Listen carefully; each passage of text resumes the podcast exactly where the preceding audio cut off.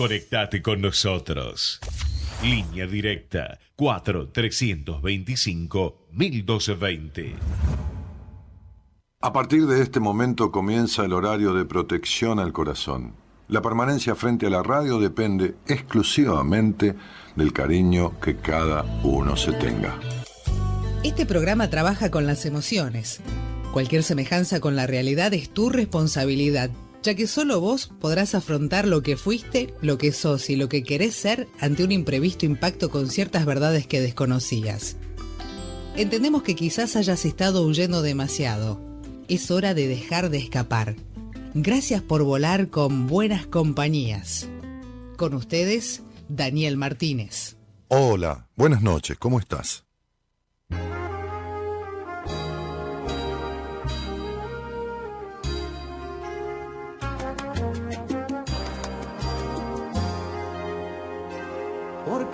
Los caminos y conozco el desatino, comprobé que todo pasa porque tiene una razón. Cuando a veces nos cegamos fue que no quisimos ver y el porqué de equivocarnos casi siempre es aprender. Como no damos vuelta en la rueda de la vida darnos cuenta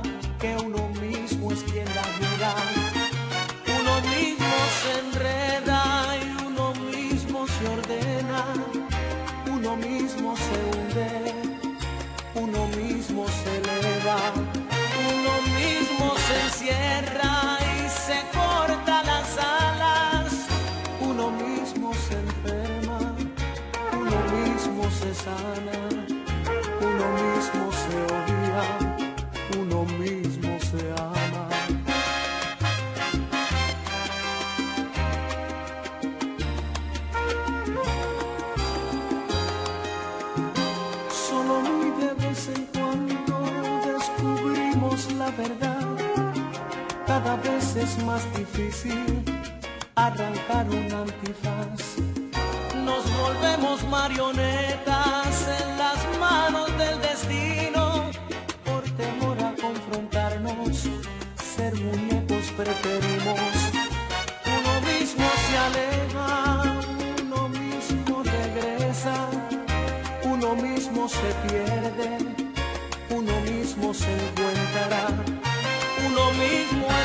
Suerte y más allá de la muerte, uno mismo es la niebla, uno mismo es la llama, uno mismo se enciende o uno mismo se apaga.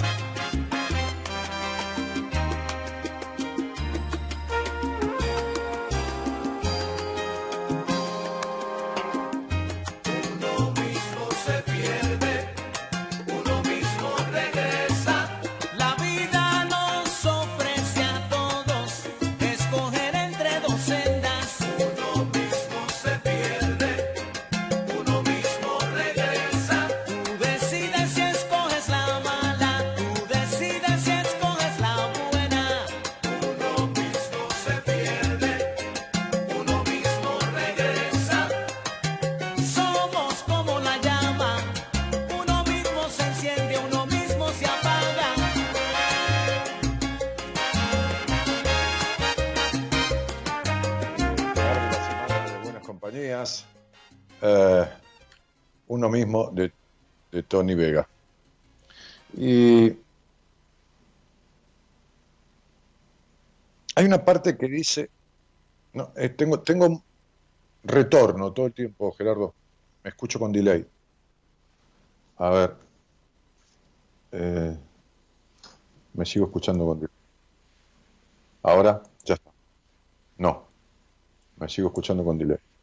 A ver ahora. Espera que se acomode, dice. ¿Que se acomode quién? ¿El enano que está dentro? ¿Que se acomode quién? No sé qué se tenía que acomodar. Ahí se acomodó. ¿eh? Lo sentaste al enano un rato. ah, el sonido que se acomoda.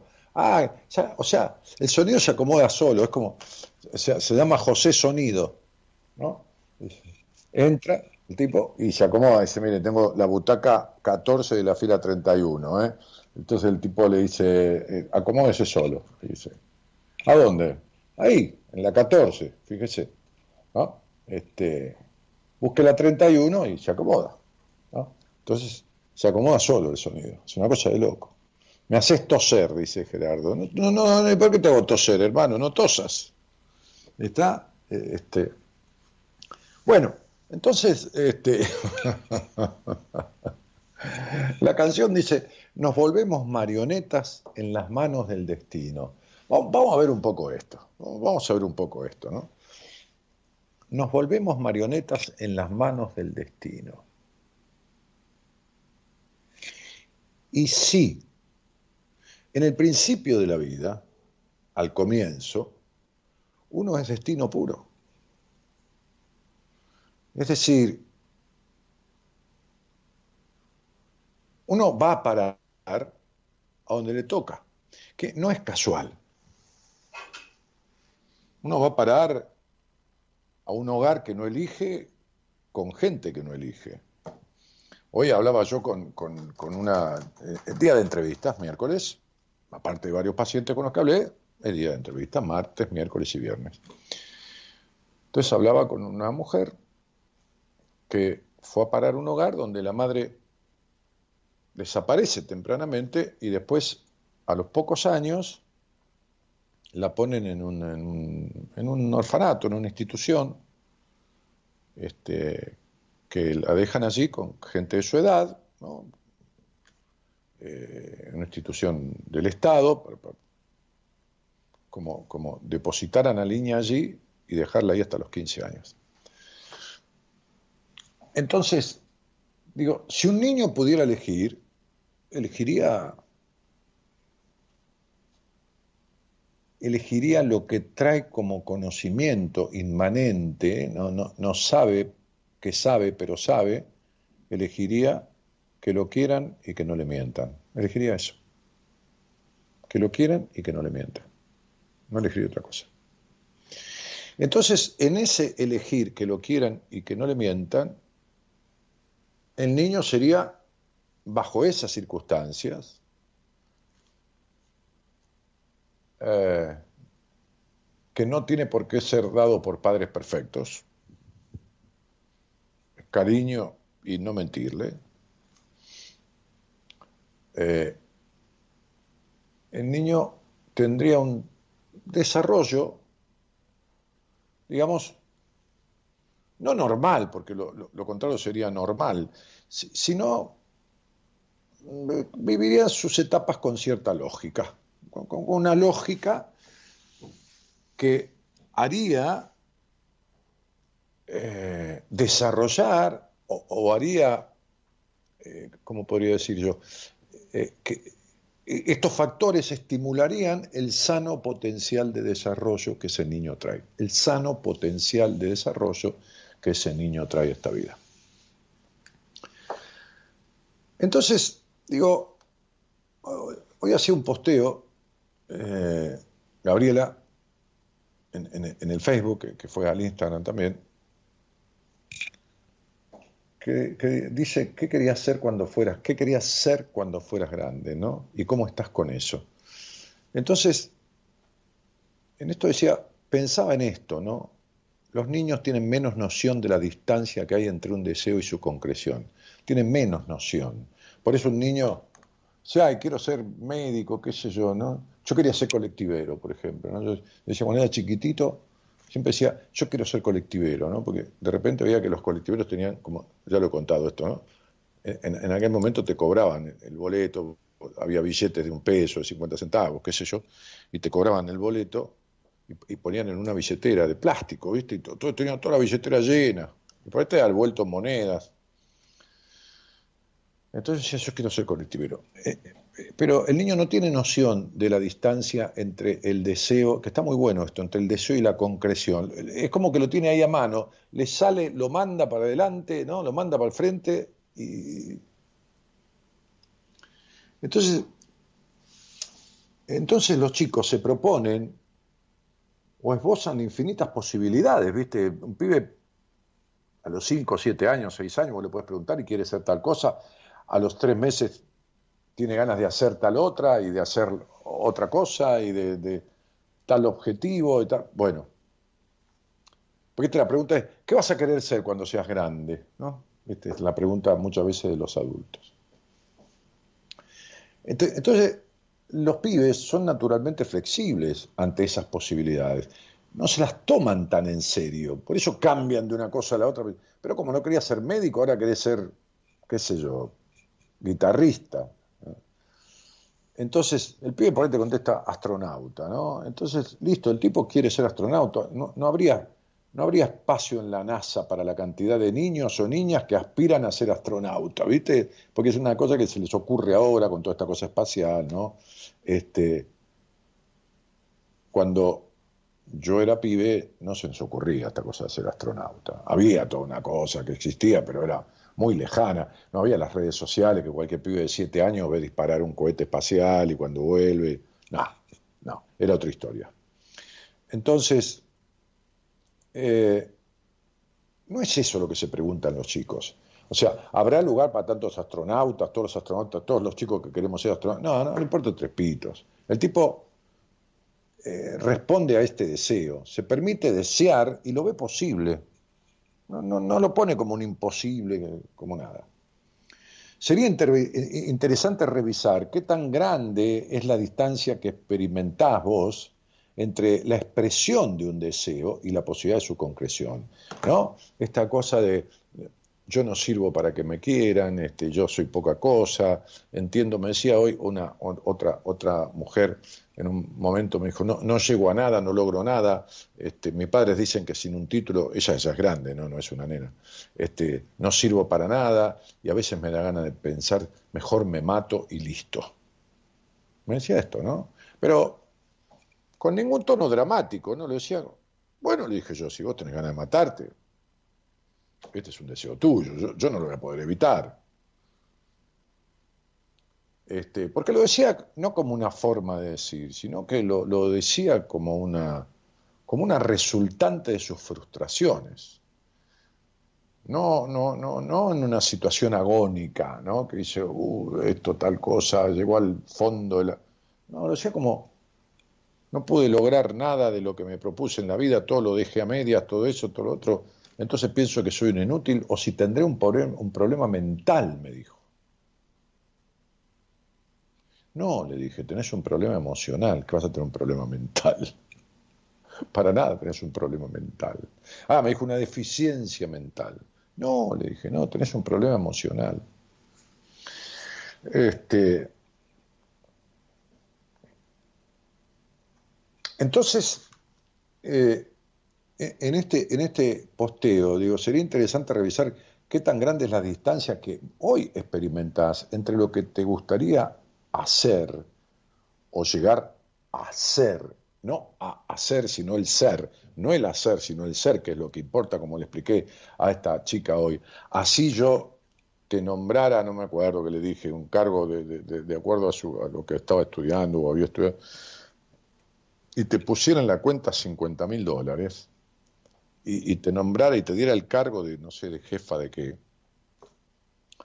este, igual te sentirías insatisfecha, vacía y melancólica. Igual, igual, igual. Entonces, eh, permitirte desear, fuera lo que fuera, es un es como una capacidad que va más allá del instinto, que, pasa por, por, la habilidad discrecional que una persona tiene, porque cuando se permite desear, desea entre una cosa y la otra. Eh, digo, cuando el perro tiene hambre, eh, eh, es una pulsión de instinto. Entonces, va y come lo que le dan o no lo come, no tiene otra opción. Cuando el individuo tiene hambre, no es una pulsión, es un deseo, no es tan pulsional, desea, desea comer, siente apetito, lo siente y empieza a elegir lo que comer.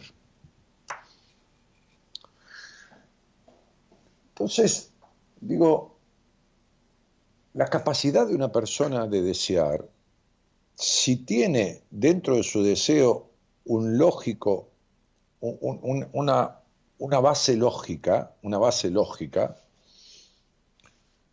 entonces lo que le impide el logro de ese deseo son aspectos emocionales que de una u otra forma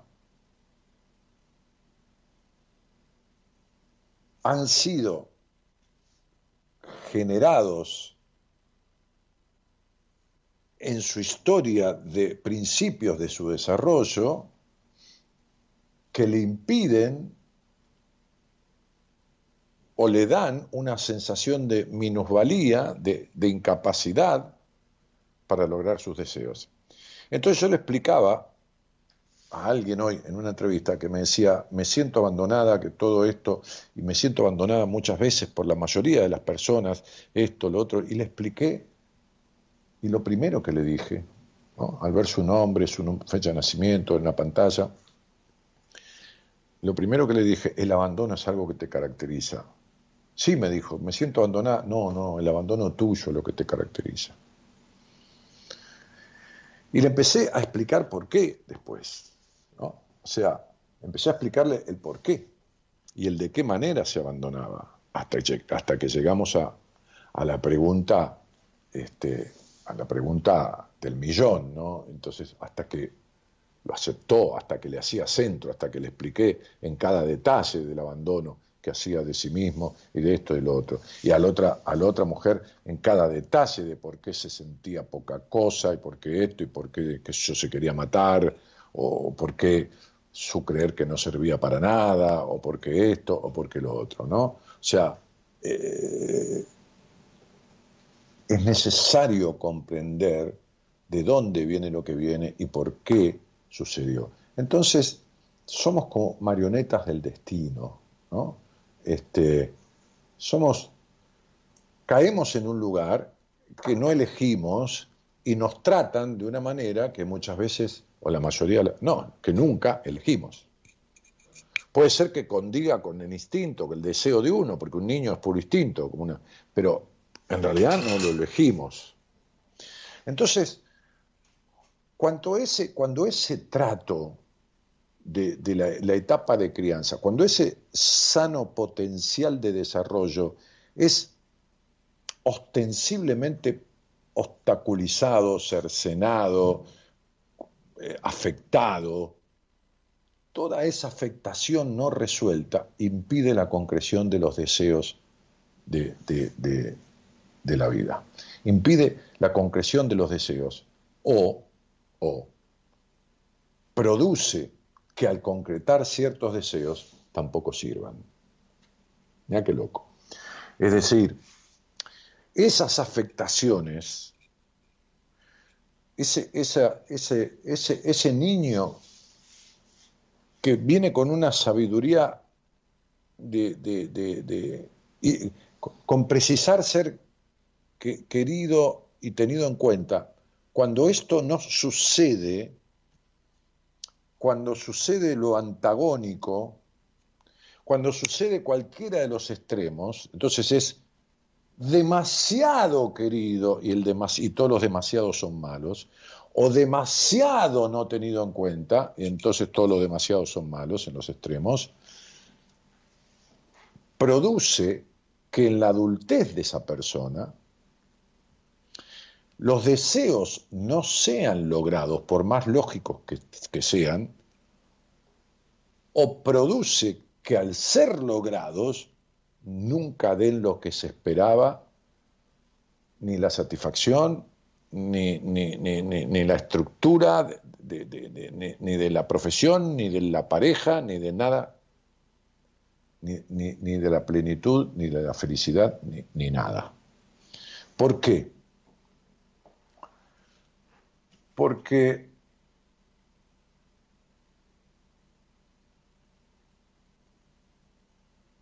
lo que el adulto consigue en, valga la redundancia, eh, eh, o la reiteración en su adultez, lo que el adulto consigue en la adultez, nunca va a ser lo que se esperaba si las heridas de la infancia, serias, graves, afectantes, no son sanadas. Entonces hay dos alternativas. O nunca conseguiré eso o lo conseguiré y no me sirve. Y yo le daba el, alta hoy a una paciente, una, una, una, paciente que es una señora abogada, que es jueza, de aquí, del, país, digamos, no, no del exterior, porque tengo también una jueza de otro país como paciente. Este, que, había hecho algunos años de terapia. Y hablábamos de esto hoy, ¿no? De que de cómo se sentía cuando llegó, que es una cosa que yo siempre hago una especie de test para empezar a pensar en dar un alta, no en tanto en dar el alta, sino en ofrecer el alta, en ofrecerla, porque el otro sabe cómo se siente más de lo que a mí me parece, ¿no? Entonces, ¿qué mi vida? ¿Mate?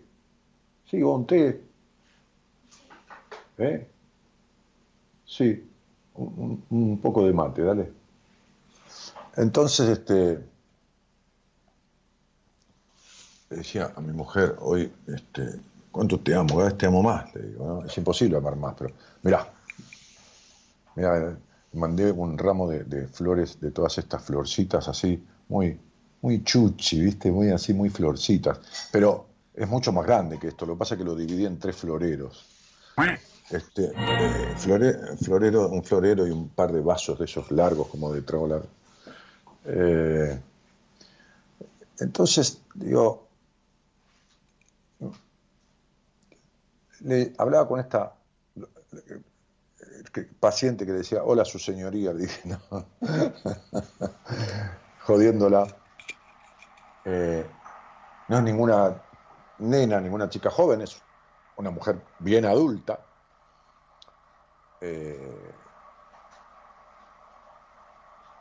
y me decía de su sentirse bien. Me decía, hoy vine del juzgado y me puse a ver una serie, que no le pregunté cuál, no importa. Y estoy tan bien, tan disfrutando de este momento, tan de hacer un break para desconectarme del juzgado, que me quedé trabajando hasta tarde, tan esto, tan lo otro, que no quiero más nada, estoy disfrutando de todo esto que siento que no lo sentí nunca. Y cuando, cuando doy este caso, que no importa, yo le decía, hablábamos de, que en el, en, el, en el qué hacer, el qué hacer de cada uno está muy lejos de, esta, de este estado de emoción agradable, ¿no? Le decía, yo he tratado todas las actividades y profesiones que se te ocurran, ¿no? Me dice, sí, lo veo en el grupo, porque como yo tengo un grupo de pacientes, uno es abogado, juez, el otro es médico, el otro es mucama, eh, la, otra fabrica dulces, el otro, qué sé yo, cualquier cosa. Digo, y, le decía, y yo estoy capacitado, como vos estás capacitada para, le dije, para un ejemplo que le di judicial, para darme una estadística, yo estoy capacitado para decirte que tal porcentaje de personas que logran lo que querían hacer, no sienten este estado que vos estás sintiendo. Porque no tiene nada que ver ese hacer si no está resuelto el otro. Y esta mujer tiene muchos años como abogada y después como jueza, este, este, una tipa muy honesta, me consta, este, y, y con una con algunos logros materiales de tener su auto, su buen sueldo, bueno, su, lugar donde vivir propio, una cosa normal, los lujos asiáticos, y sin embargo, su estado emocional era pésimo, como lo catalogó ella cuando empezamos este trabajo, juntos. Entonces yo le decía, gratificate porque es tu logro. Me dijo, sí, pero es tu logro también. Le dije, al principio es todo mío, pero después es todo tuyo. Me dijo, pero vos me guiaste. Sí, pero vos tomaste el camino. Esto es fundamental. Entonces, digo, somos marionetas del destino porque vamos a parar a un lugar. Gracias, Silo. Vamos a parar un lugar que no elegimos con personas que nos crían y a las que no le debemos nada, absolutamente nada. Podemos tener gratitud, ser agradecidos, por supuesto, y está muy bien, pero no les debemos, porque ni los elegimos ni les pedimos nacer ni que nos críen. Ahora, a quienes nos debemos lealtad y resarcimiento de las afectaciones que tuvimos antes que a nadie, es a nosotros mismos es a nosotros mismos. Y mientras este no sea tu deseo prioritario, reparar lo que quedó dañado, porque no hay nada que ande bien si está dañado. ¿Está claro? No hay nada, no hay vehículo, no hay olla que cocine si está rajada, digo una olla de barro, no hay nada que ande bien si está dañado. Entonces, si estás dañado o estás dañada, y no reparada. No digo dañado porque cumplías años y tu papá se olvidó y no te trajo un regalito. No estoy hablando de eso. Digo dañado, afectado. Si no reparás ese daño, entonces no hay manera de lograr lo que deseas o de lograr lo que te sirva. así como yo le decía a su señoría, jodiendo, a esta paciente, la inmensa cantidad de casos que yo he visto, las decenas de miles de personas que he visto, me capacita en este ámbito, después de otras cosas no, me capacita para nada, no sé nada, en esto me capacita para poder expresarme de esta manera y con esta seguridad. Mientras no repares lo dañado, no conseguirás lo deseado o logrado, no te servirá de nada. Vuelvo y me voy a un tema musical. Mientras no repares lo que está dañado, no conseguirás lo deseado lográndolo, no te servirá de nada. Buenas noches y gracias por estar. Te invitamos a viajar con nosotros con un destino en común. Descubrir lo que te está haciendo mal. De 0 a 2, Buenas Compañías, con Daniel Martínez.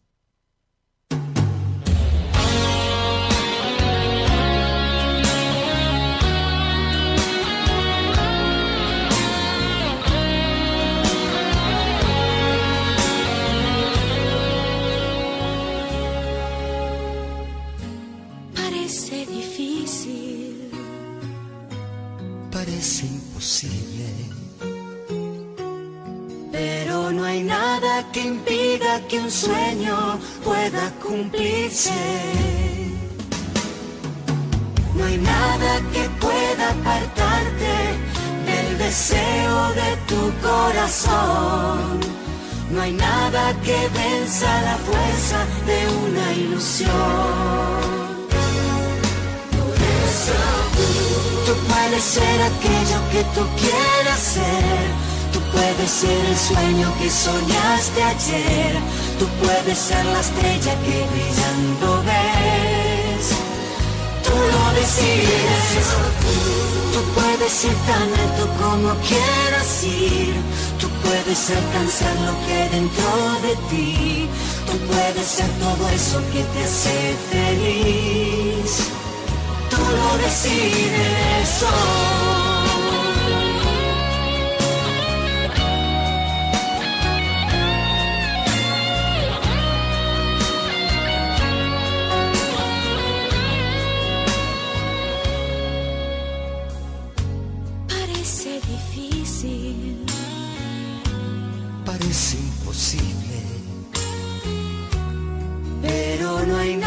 que cambie el camino que tú elegiste. No hay nada que pueda apartarte del deseo de tu corazón. No hay nada que venza la fuerza de una ilusión. Por Gerardo Subirana. ¿no? no hay nada, ¿eh? si vos te lo proponés, no hay nada que, que, logre apartarte del logro de un deseo cuando tiene que ver con esto, digo, ¿no? ¿Qué deseo, no? ¿Qué quiero? ¿Qué deseo? ¿Es, posible? ¿Cómo lo logro? ¿no? Esos tres pasos están. Este, mensaje de muchísima gente que está unida a la transmisión a través del Facebook, ¿eh? este, entonces puede postear y, entonces decía por ahí una chica, eh, creo que son eh, em, una chica Sofía, decía, Dani, ¿qué hay detrás de una persona que no recuerda nada de su infancia? Bueno, Sofía, lo que hay es un adulto, creo que sos, una adulta, este, este, joven adulta o, lo que fuera, este, una, una, una manera, un mecanismo de evitar los profundos recuerdos dolorosos que determinadas circunstancias instalaron. Entonces, la manera de una persona, de un niño, ya sea en el cuerpo, que hay mecanismos del cuerpo para que, no, para que dejen de doler los golpes, ¿no? Este, eh, hay un mecanismo de ciertas este, este, hormonas, de ciertas eh, sustancias, perdón, que el cuerpo genera cuando es golpeado, cuando te agarran entre todo y te empiezan a pegar y te pegan y te pegan y te pegan, salvo que te den un golpe mortal en el primer golpe, pero si te empiezan a pegar y pegar y pegar y duran pegándote, el cuerpo emite una sustancia que produce como una anestesia para que los, los, golpes no te duelan más. Es un mecanismo de defensa. Bueno, el mecanismo de defensa de la mente, afectada, dolorida, de la psiquis, del aparato psíquico, no de la mente del cerebro, sino del aparato psíquico, es escindir, bloquear. ¿Eh? Puede haber un, abuso sexual que está bloqueado, puede haber una traición muy fuerte, este, que, produjo una herida muy fuerte, puede haber, pero cuando no hay recuerdo de la infancia, lo que hay es una manera, cada uno se arregla como se puede, ¿no? De forma inconsciente, ¿no? De evitar un dolor. Ahora bien, lo que no vas a evitar, aunque no lo recuerdes, son las consecuencias de eso, ¿eh? Olvídate, las consecuencias de no reparar eso, este, no las vas a poder evitar.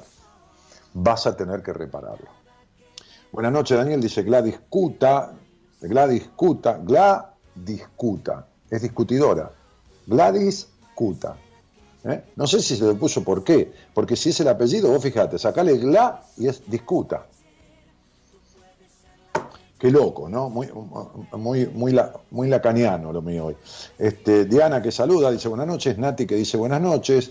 Este, Sofía Cuadrado, bueno, esta chica se llama, se llama Sofía Cuadrado, le apunto eso. Natu von Leipzig dice buenas noches. Este, Graciela Cheiro dice qué, qué, gran verdad la que decís. Romina Reguero dice buenas noches. Bueno, saludan. ¿eh? ¿Qué tema? Dice, qué tema por la canción. Abrazo de Tucumán, dice Liliana Gómez. Al ver esos colores en tu chomba te queda muy bien, por cierto, no puedo más que decirte que sos el Messi de la psicología. ah, son los colores del Barcelona, tenés razón, yo me voy muy salorencista. Esto me regaló un amigo Coco, este, Coco, uno de mis amigos, este, para un cumpleaños. ¿eh? Este, eh, ah, un, par de años atrás fue.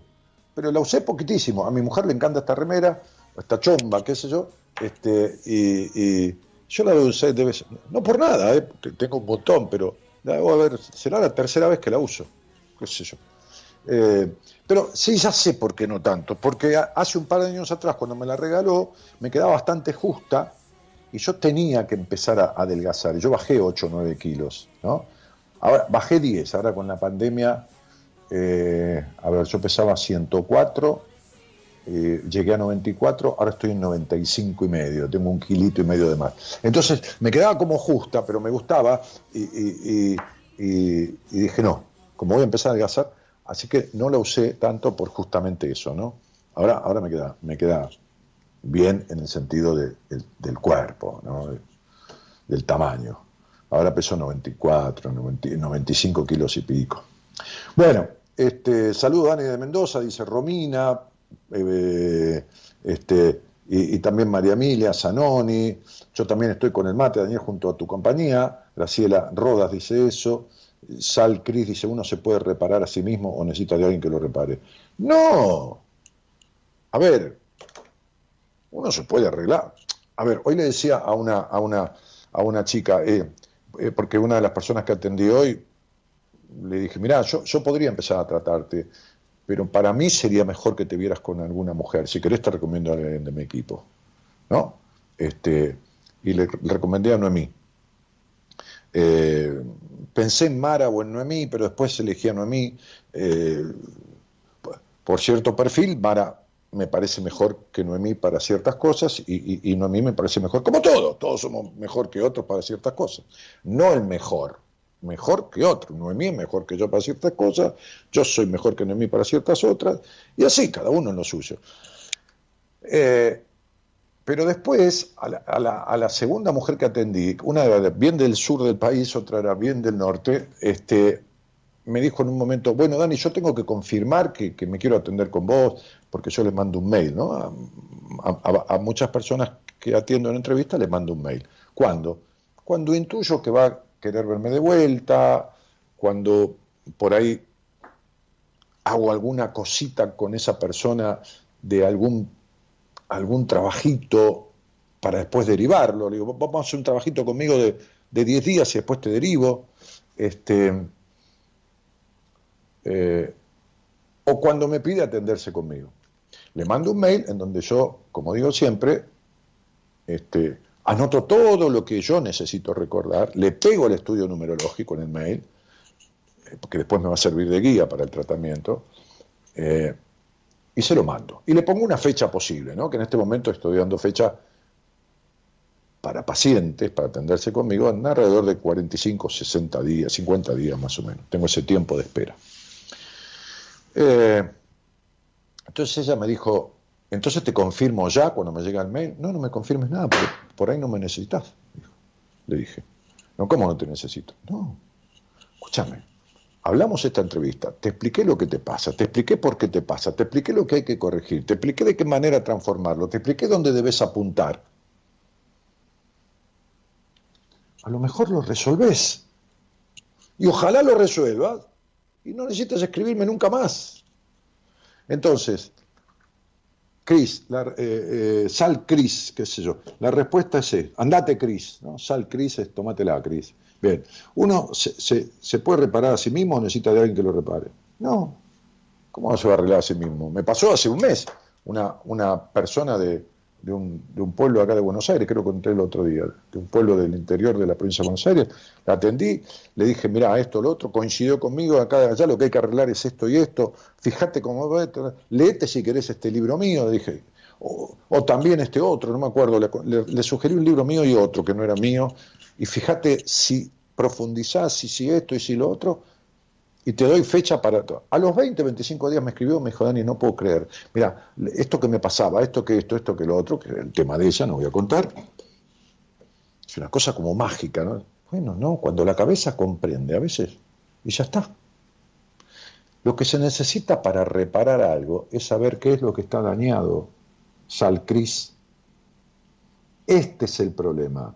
Saber qué es lo que está mal porque la mayoría de la gente viene al aire o viene a una entrevista conmigo creyendo que es un pato y en realidad es un águila. Está creyendo que el problema es con la madre por tal tema y en realidad es por el padre por lo contrario. O creyendo que el tema es de que un tío la tocó o lo tocó en el sentido físico y el problema no es ese para nada. El tema es descubrir qué pasa Nada se puede resolver sin saber a ciencia cierta qué es. Esa es la cuestión. Bueno, el, teléfono para tener una charla conmigo, si querés, qué sé yo, para que hablemos de esto, el deseo no concretado o concretado pero que no te sirve, no sé, es el 11 31 03 6171. Ahí está, en la portada del Facebook que estoy transmitiendo en vivo, o si estás escuchando la radio, lo anotás y mandás un WhatsApp, no llames porque Gonzalo que encima no está con todos los teléfonos que hay en la radio, está con este teléfono solo porque está en la casa, no está en el estudio de la radio, entonces mandale un WhatsApp, decirle quiero hablar con Dani, soy tal, ¿eh? 11 31 03 61 71. 11 31 03 61 71. Marta Davín, que saluda. Daniel, ¿dejaste de fumar? Creo que antes fumaba. Ornela López. Sí, he fumado y mucho durante 30 años, pero, a ver, eh, dejé un año de fumar y hace un año más o menos que fumo un promedio de dos cigarrillos por día. Como dice un médico amigo mío, los cigarrillos del placer, que pueden ser cuatro o cinco por día, los que uno se acuerda, ¿no? Porque generalmente cuando uno es fumador, fumador de fumador, de 10, 15, 20 cigarrillos por día, si te preguntan, decime los momentos en que te los fumaste, te vas a acordar de cuatro o cinco momentos, de los otros ni te acordás, porque los fumás por hábito, por vicio, por, dependencia de, la nicotina. Entonces, como dice un médico amigo, Hugo Francetti, los cigarrillos del placer, ¿no? Este, justamente él se dedica, entre otras cosas, se dedicó muchísimos años a hacer tratamientos para dejar de fumar. Yo me acuerdo cuando yo lo conocí tenía 23 mil, 23 mil, 23 mil tratamientos hechos. ¿Sabes que son 23 mil? Hoy en día guarda las fichas. Tiene una clínica en, Barrio Norte, en, en, Alto Palermo, ahí está el shopping de Alto Palermo, este, y tiene, eh, más allá que eh, sus, secretarias trabajan con digitalización del paciente todo él tiene las fichas, las fichas como, como el viejo médico, ¿no? Es un tipo grande, no viejo, es grande, tiene más edad que yo, tiene un estado atlético espectacular, este, este, toma su buen vino a la noche cuando cena, bueno, nada. Este, y se va en ese momento 23.000 tratamientos hechos para dejar de fumar con un 80% de efectividad. Bueno, entonces, este, 104 kilos, ¿qué altura, Dani? ¿Por qué sos delgado? ¿Cómo? Delgado. ¿Por qué soy delgado? Porque no soy gordo. ¿Qué es eso? Altura, un metro noventa y cuatro. Y el, peso que tengo ahora, yo llegué a, medir un metro noventa y seis, lógicamente, con la edad, el peso de la columna vertebral te va bajando un poquitito, eh, debo medir un metro noventa y cuatro y estoy en 95 kilos, es el peso que tengo que tener. ¿Para qué quiere que tenga 104? Eh, está Gerardo. Cuánta alegría, dice Cristina. Sí, Gerardo ya volvió. Buenas noches. Paseando por Facebook te encontré hablando y justo de un tema tan importante de resolver y que trabajamos tanto los deseos, tan importante para mí, sobre todo para gente que hoy está cerca mío. ¿Cuánto les cuesta poder ser fiel a ellos mismos. Abrazo grande desde Tucumán, dice Benjamín Capeta. Sí, es tal cual, Benjamín. Dani, querido, muy buenas noches, dice Luciana Nieva. Nunca me animo de preguntar nada, pero te escucho siempre. Lucianita, es que por más que te animes a preguntar, yo no te voy a contestar ahí, mi amor. Sí, te contesto un comentario, como hay que arreglarlo solo, se puede arreglar eso, sí, pero no una pregunta, bueno, resulta que tengo un problema, que te porque te tengo que escuchar, tenés que hablar conmigo, así que menos te vas a animar todavía. Si querés y te animás, venme en privado o no me veas nunca y nunca te saques el deseo ni las ganas de descubrir o de tener la respuesta a esa pregunta. ¿Eh? Así. Este, es decir, negate, abandonate, ocultate, estafate y todos los ate que se te ocurran. Bueno, eh, sí, después me lo cambio, dice, es Salguero Cristina, Sal Cris. Sí, Sal Cris es, andate Cris, sal, sal de ahí, Sal Cris. ¿eh? Entonces, este, y encima no tiene ni foto, tiene un número, así que se echa a sí misma y en el perfil pone un número, no pone foto. Bueno, ¿qué querés que te diga? Yo de chica quería ser cantante, después policía y no sé cuánto más. No terminé siendo nada de eso, pero sí pude cantar una vez con mucha gente viéndome y me sentí de 10. Bueno, ¿qué refleja la constancia de sueños en una misma etapa de la vida como el colegio? No, Sofía, ya, no te contesto más nada. Te contesté algo que equivalía a todos. El a que quieras verme. Sos tan terriblemente desconfiada y esta desconfianza viene de los problemas de tu infancia que en realidad eh, ya no, ya basta. Entonces, ¿por qué? y porque lo otro fue una cosa generalizada. Mucha gente bloquea la infancia. Ahora el sueño, esto, lo otro, tengo que saber qué sueño es, escucharte y todo lo demás. Vivís adentro de una jaula, Sofía. Tu vida está desperdiciada. No sé nada de vos y te aseguro esto. Y seguís adentro de la jaula. Y no sé nada de vos y lo que estoy diciendo te lo aseguro. Animate a negármelo. Pero sé honesta, ¿eh? si me lo negas.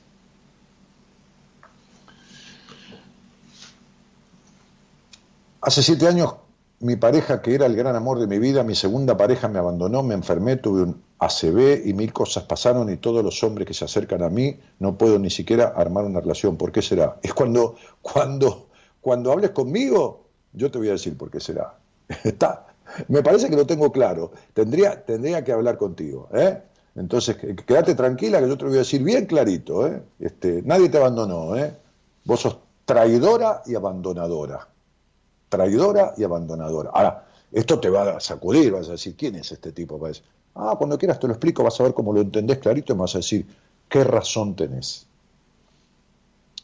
Rodrigo dice, yo no fumo mucho, pero el uno de los cigarros que me acuerdo son escuchándote. Abrazo, hombre sabio, dice Rodrigo. Bueno, querido, un abrazo. Estoy sanando traumas de la infancia, dice Ever Emanuel, y mi vida se está transformando de manera maravillosa. Pero lógico, querido, por supuesto. Olvídate, hoy me hablaba mi mujer de un, de un muchacho que yo le, le, tuve una charla conmigo, me conoce, este, este, y se lo derivé a ella, y, es impresionante lo que, impresionante lo que, lo que, lo que ha logrado.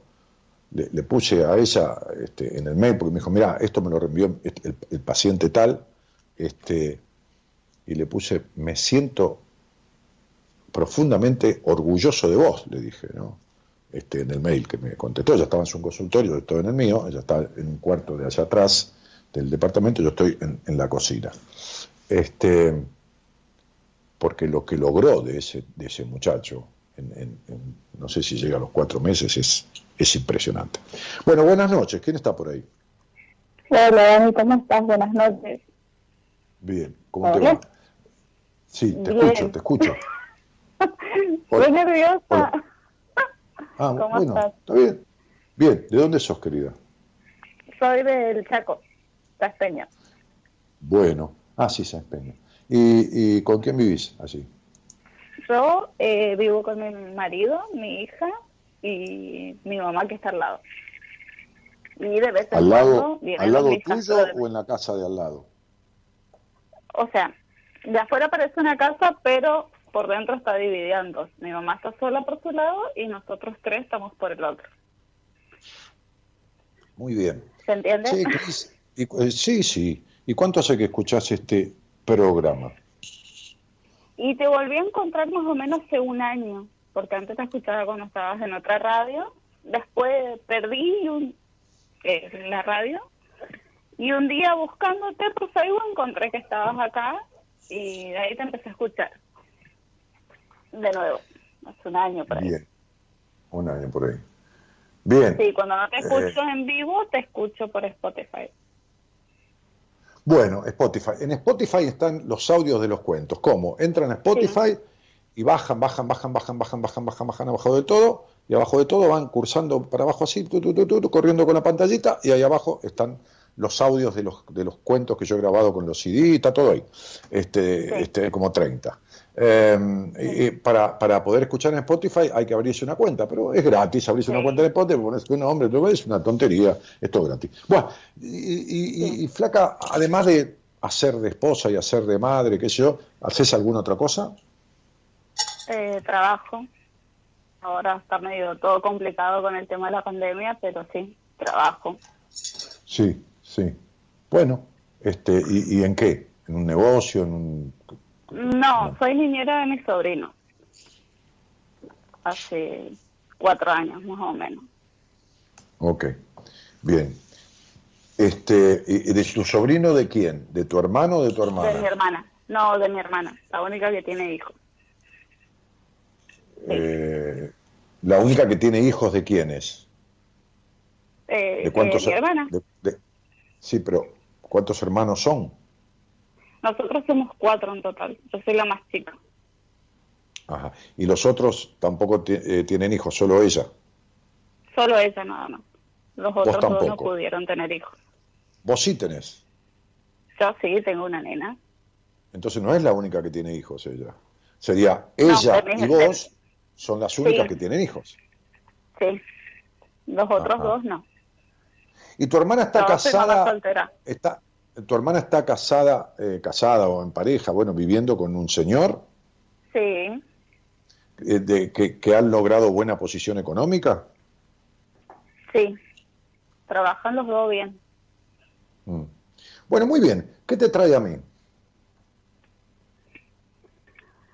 Muchas cosas, muchas cosas, pero hoy el posteo de hoy como que, no sé, me dijo, eh, algo en mí me dijo escribir, probar y bueno, eso de qué quería hacer cuando sea grande. Eh, estaba estudiando abogacía, quedé en tercer año, eh, justo me había juntado, mi marido había quedado sin trabajo y como que todo eso me tiró para atrás y lo terminé dejando la carrera. Y hoy veo y digo, con perdón de la palabra, ¿no? La puta madre dejé en tercer año, o sea, el año que viene La que palabra, recibida. la palabra está, la palabra está bien dicha. Si alguno la interpreta mal, es problema que la interpreta. La puta madre, claro, está bien. ¿Qué va a decir uno? Ay, santo se va. Cáspitas, como decía Robin, ¿no? Este, a Batman. Sí. Pero, pero digo, este, dejaste la carrera. Bueno, tu marido se había quedado sin trabajo. ¿Cuándo fue eso? Sí. Y recién hace un año que él volvió a conseguir eh, trabajo, así que fue hace dos años atrás más o menos. Y después cuando él consiguió trabajo hace un año, ¿vos retomaste la carrera? No, sea, no. Entonces, si se acabó el motivo, si se acabó, si eh. se acabó el motivo por el cual, no, los problemas no están, vos los encontrás. Sí. ¿Entendés? Yo, yo tenía problemas, los tuve, tuve muchos problemas en mi vida. Eso no quiere decir que dejara mi trabajo o que, o que dejara mis estudios. Podía postergar, podía no ir a alguna clase, pero eso no quiere Claro. decir que me agarrara el justificativo de dejarlos. Y digo, no me estoy poniendo de modelo, ¿eh? te estoy diciendo algo medianamente lógico.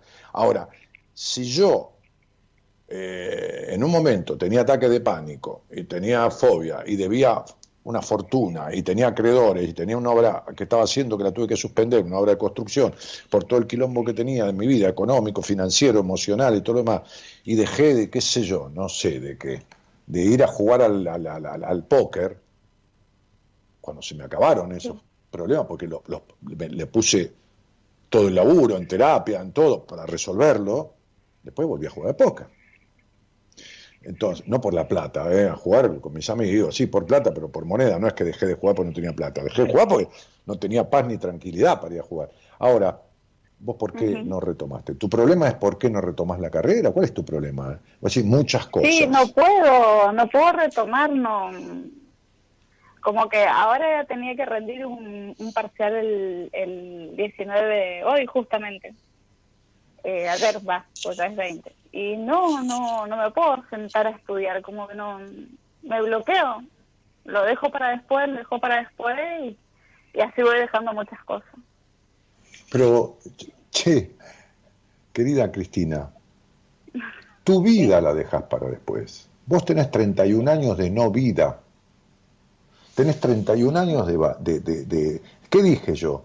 Que en la vida, mientras no repares, acabo de decir, lo, que, la- el- el- el- lo dañado, lo, que- lo que está afectado o dañado, lo que está dañado no puede funcionar bien. Mientras no lo repares, no vas a conseguir nunca lo que querés. Y si lo conseguís, como hay cosas que vos has conseguido, tener un hijo, eh, estar en, en pareja, este, qué sé yo, tener ahí tu, tu casita, digo casita no por lo chica, eh, amorosamente, ¿no? Igual tampoco te sirve. Entonces, no conseguís lo que querés y si lo conseguís no te sirve. Y a vos no te sirve si no te llena. Ni el marido, ni la casa, ni el hijo, ni que te recibieras de abogada, ni que fueras jueza de la Suprema Corte de Justicia. Sí. Primero que das 70.000 vueltas para todo, no para eso, hasta para ir a orinar las vueltas. Segundo, que no sabes lo que querés. El ser abogada es un deseo pero tampoco sabes si es cierto, porque tampoco te da pasión. Tercero, esa carrera proviene de un conflicto, terrible conflicto con tu papá. Justamente el derecho es la ley y el padre simboliza la ley, no la ley del derecho, sino la ley como símbolo en la vida de un hijo. Entonces, todo padre traidor como el tuyo, o todo padre exageradamente riguroso, o todo, cuando el hijo estudia abogacía es porque busca el marco simbólico de la ley que no tuvo coherentemente en el padre.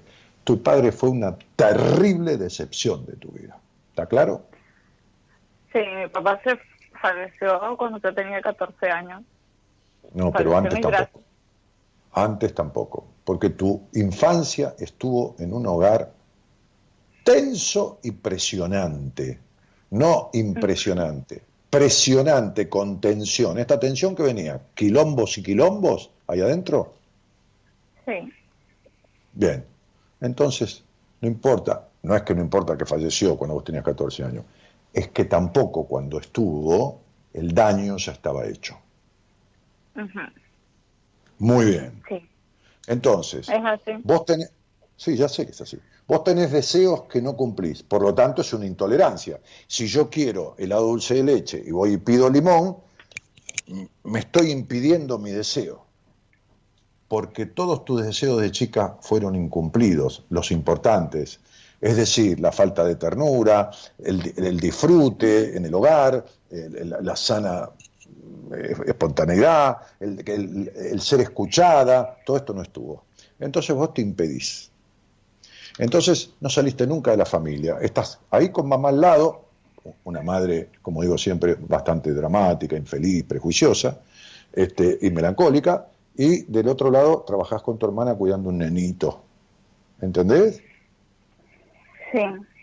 Actividad de nenita. ¿Viste? Las nenitas de 16, 17 trabajan de baby sister para tener unos mangos para irse a bailar, o al de 18, 19, 20 trabajan de baby sister para, y, y en la familia, ¿eh? ni siquiera afuera. Nunca saliste de lo endogámico, de lo familiar. No, no, no, no, no hay mundo. Vivís encerrada en una jaula. Sí. Bueno, por eso tan- tan No, pero además, ¿qué querés que te hable? De, de temas íntimos no te lo voy a tocar porque son desastrosos. Mm. Entonces, y bueno, entonces, que- que- de- de- decime, ¿qué está reparado de los daños de tu infancia? Del despelote, quilombos y discusiones del hogar, de la falta de ternura, del no ser escuchada, de- del no saber qué querés, de la necesidad de aprobación que tenés, que haces cosas hasta en la intimidad por necesidad de aprobación y no por gusto, de la falta de pasión que tenés en la vida. Porque en- entonces, si no está reparado nada de eso, ¿cómo querés que en la actualidad las cosas te resulten. ¿Está claro las causas, Cris? Sí. Eran un montón de cosas. Sí. Las tenés todas contestadas. Sí. Son todas completas. Claro. Eso también equivale a que me va a tomar las relaciones, pues fui mamá soltera. Eh, no importa eso. Porque todas las relaciones con los hombres son decepcionantes, incluso con el actual. Ujú. Sí. Pero bueno. Y van a seguir siéndolo, ¿eh? Se va a terminar esta relación y la próxima va a ser decepcionante igual. Y el vacío, ¿no? Y te vas a recibir de abogada a lo mejor y tampoco vas a sentir eh, plenitud, ni, ni pasión, ni felicidad, ni, ni nada. No, mientras que Lo no acabo- repare mis daños, Lo acabo de decir. No lo voy a hasta lograr. que el daño, hasta que el daño del inicio de la historia no sea reparado, nada de lo que deseas va a ser conseguido. Y si es logrado, no dará lo esperado. No es una frase construida, es una frase que me surgió de la charla inicial. Entonces, Cris, querida, mientras no arregles Sí. esto, mientras no dejes de ser aniñada como sos, mientras no salgas de las culpas, los prejuicios, las limitaciones, mientras no salgas de esta cosa endogámica, mamá pegada en la pared de al lado, la hermana que te da esos pesos para eh, cuidar al nene, cuatro, cuatro años, mientras tengas 32 años y seas como un adolescente, que no termina nada, ¿no? hay adolescentes que terminan, pero como una chica, no como una nena, que los nenes no pueden terminar nada, dejan todo por la mitad. Entonces, mi cielo, esto va a ser así, siempre a medias, y tu vacío va a ser cada vez más profundo. Actitudes, actitudes, actitudes trajiste de sobra. Capacidades a esta vida trajiste de sobra. Ahora, no surgen, no surgen, porque los valores no surgen si no están reparadas las causas. ¿Ok? Entendí. Sí. Te, mando un beso. Te mando un beso. Dale, Dani. Besos, gracias. Hasta luego. Te invitamos a viajar con nosotros con un destino en común. Descubrir lo que te está haciendo mal. De 0 a 2, Buenas Compañías, con Daniel Martínez.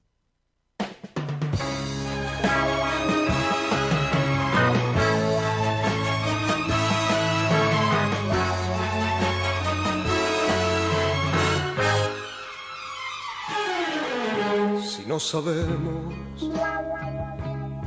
sobre mañana, si no pensamos lo que será, si nos queremos como hasta ahora, sin preguntarnos si seguirá,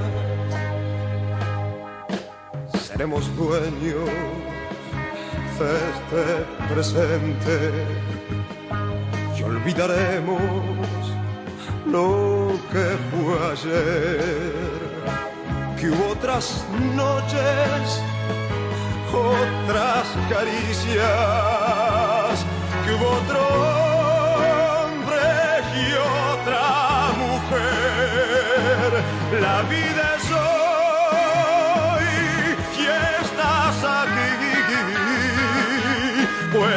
de piel, ya no te irás, no, no, no te irás, aunque no estés, aunque no estés,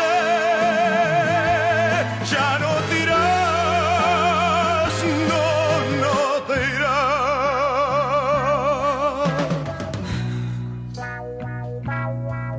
Escuchando este tema, Gerardo, y hay un tema que Sony Music editó, que, el arreglador de Sandro, Rubén Aguilera, que fue arreglador de María Marta, de, creo que, sí, de Alejandro Lerner, de, de- de- de muchos cantantes famosos argentinos durante 20 años, que era quien arreglaba composiciones de Sandro, a quien Sandro le mandaba las cosas, y, y que tenían un código muy, muy especial. Sandro era un tipo muy leído, muy estudioso, muy, muy de una biblioteca muy, muy grande, y estudiaba, leía historia, sociología, este, hasta, fíjate que con, este tipo, Rubén Aguilera, este, leía yo esto, eh, tenían un código que se escribían cosas en el idioma de los templarios. Los templarios eran una, una, orden religiosa de, la Edad Media, el año 1100 y pico, que perseguían la búsqueda del Santo Grial, la defensa de la iglesia y todo lo demás, ¿no?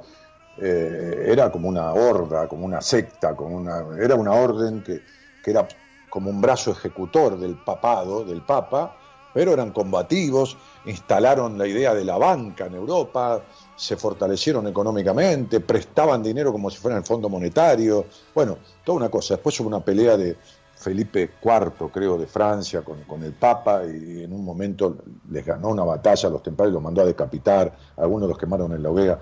Pero los templarios tenían como un lenguaje con códigos, como si fuera un lenguaje, una lengua que para comunicarse, se escribían cartas o mensajes en un lenguaje que habían inventado. Y Sandro, con este Aguilera, con su arreglador musical, se comunicaba a veces con lenguaje de templario, habían logrado descifrar, fíjate que era un estudioso. ¿no?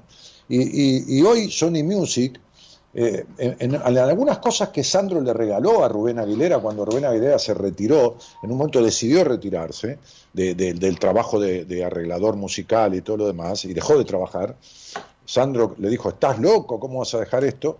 Le mandó un montón de cosas. Le mandó equipos de grabación que tenía en la casa, le mandó cassette con, con- con temas que tenían medio compuestos, que esto y que lo otro, Y después de 20 años revisando esas cosas, el hijo de Rubén Aguilera, que es productor y qué sé yo, encontró una canción inédita de Sandro que hoy, eh, escuchando esta canción, me acordé de ese, nombre, ¿no? Se, llama No te vayas todavía, ¿no? Eh, eh, justo vos pusiste una canción que tenía parte de la letra que, se identifica con este título, No te vayas todavía. Es una canción inédita que hoy, 19, porque se cumple este es eh, una, fecha del nacimiento de Sandro, creo hoy. Este, hoy Sony Music puso en la página web de, Sandro, la página oficial, creo que puso este tema. Así que en algún momento buscalo, si no es hoy o es otro día, encontralo, que así lo quiero escuchar. Este, eh, hoy, hoy dijeron que hay cuatro temas más inéditos, lo dijeron en la tele. Sí, sí, eso no, no, no, escuché nada en la tele, no, no, vi tele, salgo a la noche un poquitito, eh, ya en hora de cenar, este, pero estos programas de entretenimiento que hay, y este, pero eh, esos temas, esas, esas improvisaciones. Sandro un tipo recontra exigente consigo mismo, eh, pero muy abierto, muy que le decía Rubén, corregime, que esto y que lo otro, ¿no? O sea, y era Sandro, no era cualquiera, ¿no? Este, fíjate que se conocieron muy locamente, porque Sandro eh, en un, eh, va a un lugar donde estaba cantando María Marta Serralima, eh, no, a un sello grabador, a Sony creo, y estaba grabando María Marta Serralima, la va a saludar, entonces le dice, este, ¿te puedo acompañar mientras grabás? Y Rubén, que era el arreglador, Rubén, que era el arreglador, le dijo, no, discúlpame, pero es muy íntimo el momento de grabar, discúlpame, pero no vengas. Y era Sandro, no era un pibe que había empezado a cantar, en ese momento ya era Sandro. Y Sandro, lejos de ofenderse, porque este tipo le prohibió entrar al estudio de grabación mientras estaba grabando María Marta Serra Lima, se ve que le cayó muy bien el profesionalismo de este tipo.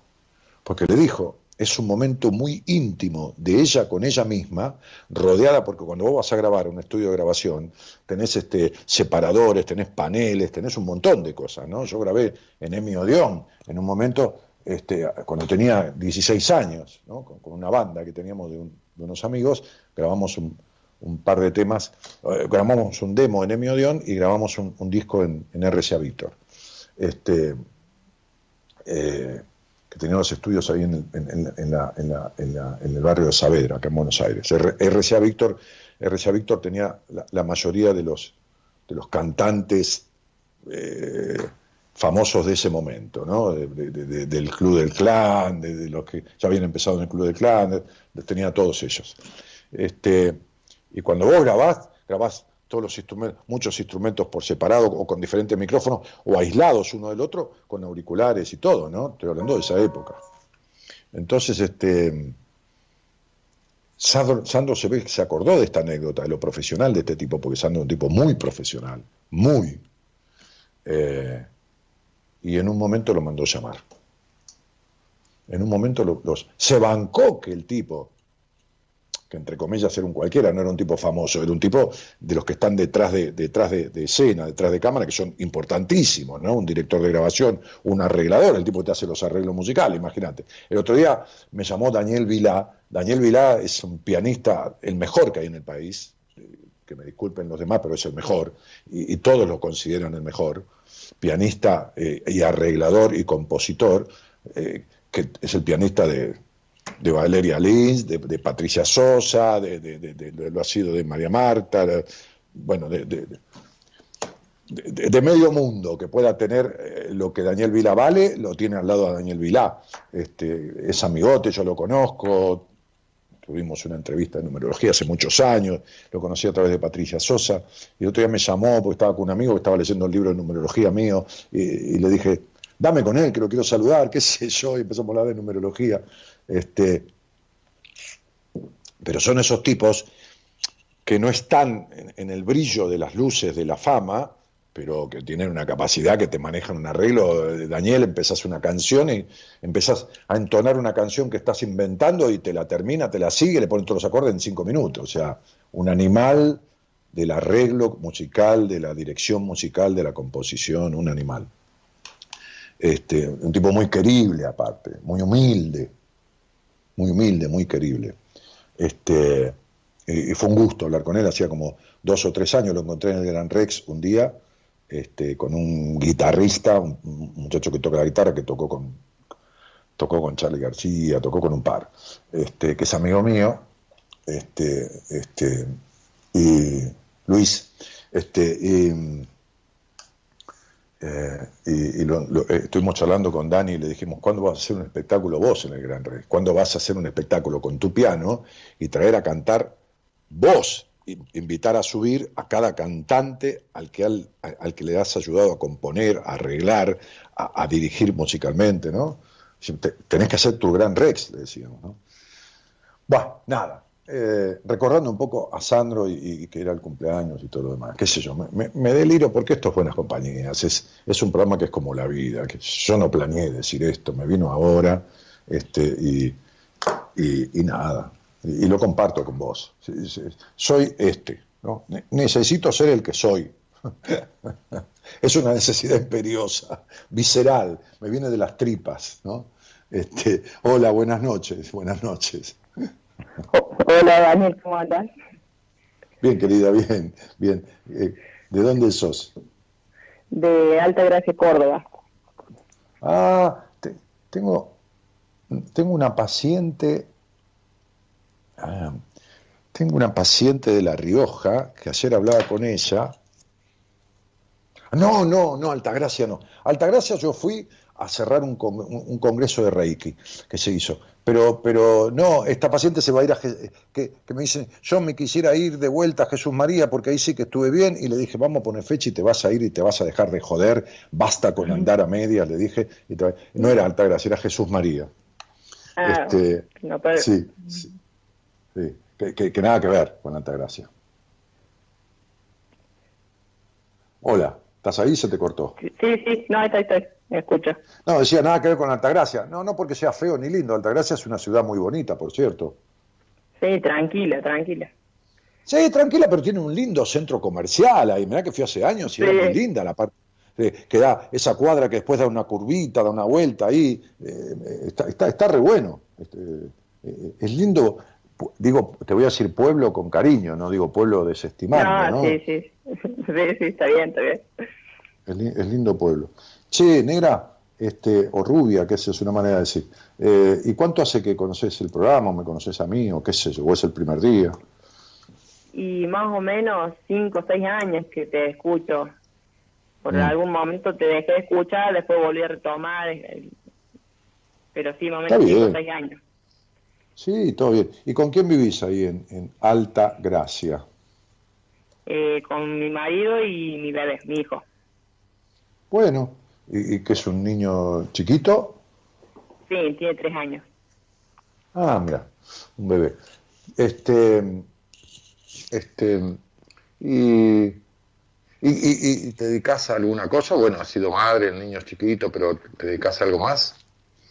Sí, soy peluquera. Y ah, mira. escuchando a la, a la chica que, que hablaba recién, eh, como que resoné un poco con ella. Ah, sí, no te quepa duda que resonas un poco con ella, un poco bastante con ella, no te quepa duda. Ya te podría decir en qué. Pero no importa, para no meterme en donde no me llaman, decime que, que, te trae aquí. Eh, no, bueno, que sí, me, me, me, falta sentirme plena en lo que hago porque elegí la peluquería después de otros trabajos que he tenido y... No, ninguno no, no. Duro muy poco en los trabajos porque me, me canso con la rutina, me cansa. O... No, te cansa la vida que, la, vida que llevas, te cansa la, falta de pasión en la vida. Sí, totalmente. No, tenés pasión, cielo. Y cuando se vive o, o cuando se cuando se cuando se mm, se, a ver, se, realiza una, una, una actividad de, manera metódica, eh, sistemática, eh, rutinaria, eh, con solo la responsabilidad de hacerla, porque, porque en toda actividad tiene que haber una cuota de responsabilidad, más cuando uno, qué sé yo, trabaja en forma directa con gente, ¿no? O sea, claro qué sé yo, hay una responsabilidad. Sí, hay, eh, No sé. No sé, yo eh, le mostraba por ahí una casa a alguien cuando tenía inmobiliaria eh, y le decía, mira, acá hay humedad, en esta parte hay humedad, se arregla, pero esta parte tiene humedad. No me paraba delante de la pared con humedad para que el tipo no la viera. Y no es porque, ay, qué decente que soy. No es que sea decente, es que no puedo estafar, que es diferente. Son dos cosas diferentes. Una cosa es ser decente, eh, exageradamente decente, otra cosa es no poder estafar. Entonces digo, no, no es que quisiera o no quisiera estafar, no me nace. Entonces, mira, flaco, ¿te gusta la casa? Sí, bueno, tiene un poco de humedad, esto se arregla, ¿viste? Listo, ya está. Entonces, no hay, no hay, no, hay, no hay, no hay sorpresa, ¿viste? El que avisa no traiciona. Entonces, viste, después no tiene el tipo, cuando se fue y tomó la casa y le chorré un poco más, qué hijo de puta, el martillero o el del mobiliario, que no me di. No, ¿para qué? Ahora, esa es la responsabilidad. Lo otro es la pasión. Mirá, cuando yo tenía inmobiliaria, eh, sacando el primer tiempo, después ya puse una inmobiliaria grande, después tenía varios vendedores, una sucursal, sacando el primer tiempo yo iba a mostrar las casas.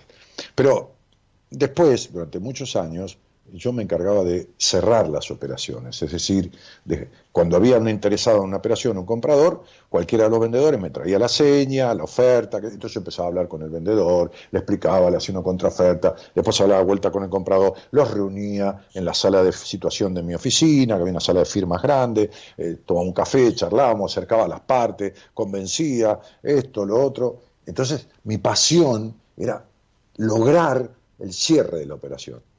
Ahora después, cuando se firmaba, no querían estar presentes, ni cobrar la plata, no me importaba tres carajos. ¿Entendés lo que te quiero decir? Sí, sí, sí. Que, el dinero que hacía falta, porque mantener semejante oficina, yo tenía una inmobiliaria en Raúl Mejía que tenía sobre doble frente, dos lotes con estacionamiento privado, entraban los autos totalmente en la principal Avenida Ramos, un lugar carísimo en, cuanto al aspecto de, de, lo que valían las propiedades, este, este, con, adentro todo de primera, qué sé yo, pero era necesario el dinero que se lograba en las operaciones por los honorarios, pero no, no me calentaba cobrarlo. Mi pasión era esa, ¿entendés? Entonces vos ni le encontrás pasión a hacer la actividad, ni a cobrar la plata, ni, ni a lo que comprás con la plata que cobraste, ni a nada. Sí, totalmente. Claro. Sí. Ahora, eh, no sos así. Estás así. Eh, sí, estoy, estoy como en una crisis en que quiero tirar todo a la, miércoles o... Sí, a la mierda, a la mierda, pero lo que te quiero decir, amor, lo que te quiero decir, Reina, que vos no sos así, estás así desde siempre, pero no naciste así. Te quiero decir que esto que me decía hoy esta señora que le di el alta, y que si, escuchaste el programa que hice con algunas mujeres que le di el alta hace 15 días, eran un programa con cinco mujeres, este, escuchabas las voces, la, la, la, sensación de pasión de, de, esto, que, sobre todo una de ellas que decía, yo, yo, antes de empezar el tratamiento pensaba como suicidarme, la otra que estaba con un psicópata hacía 7, 8 años, el brillo que tenía en la voz, las ganas, esto y lo otro, esto, que, con esto te quiero decir, vos estás así porque esto que yo decía en la apertura de la marioneta de la vida que todos somos, que vamos a parar, este, este, este, este hogar triste en el que naciste, este hogar, como digo siempre, sin que nadie festeje la vida, ¿no? De vuelta a este padre que no existió, estos conflictos que tenés con la intimidad, en eso te sentiste identificada, te sentiste identificada con la chica anterior en eso y en el no ser escuchada porque sentís que nadie te escuchó en la puta vida, ¿entendés? Digo, en tu historia de crecimiento, ¿se entiende? Sí, sí, sí, sí, sí. Sí, esta nena que vos fuiste, Ayelén, o sea, Ayelencita, fue mártir del hogar donde nació.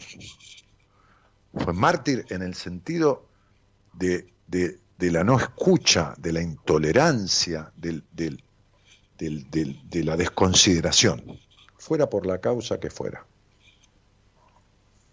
Y si vos me dijeras a mí, te diría que no hay un solo número dentro de tu estructura numerológica, no hay un solo número que hable de la existencia de tu padre, de la existencia como, como, como función. Eh, no importa, ¿entendés? Si tu mamá fue madre soltera y nunca conociste a tu papá, nadie hizo la función paterna. O sea, si tu papá estuvo era un dibujo, si no estuvo fue un ausente, si estuvo era un rígido, si no, no importa, no hubo función paterna.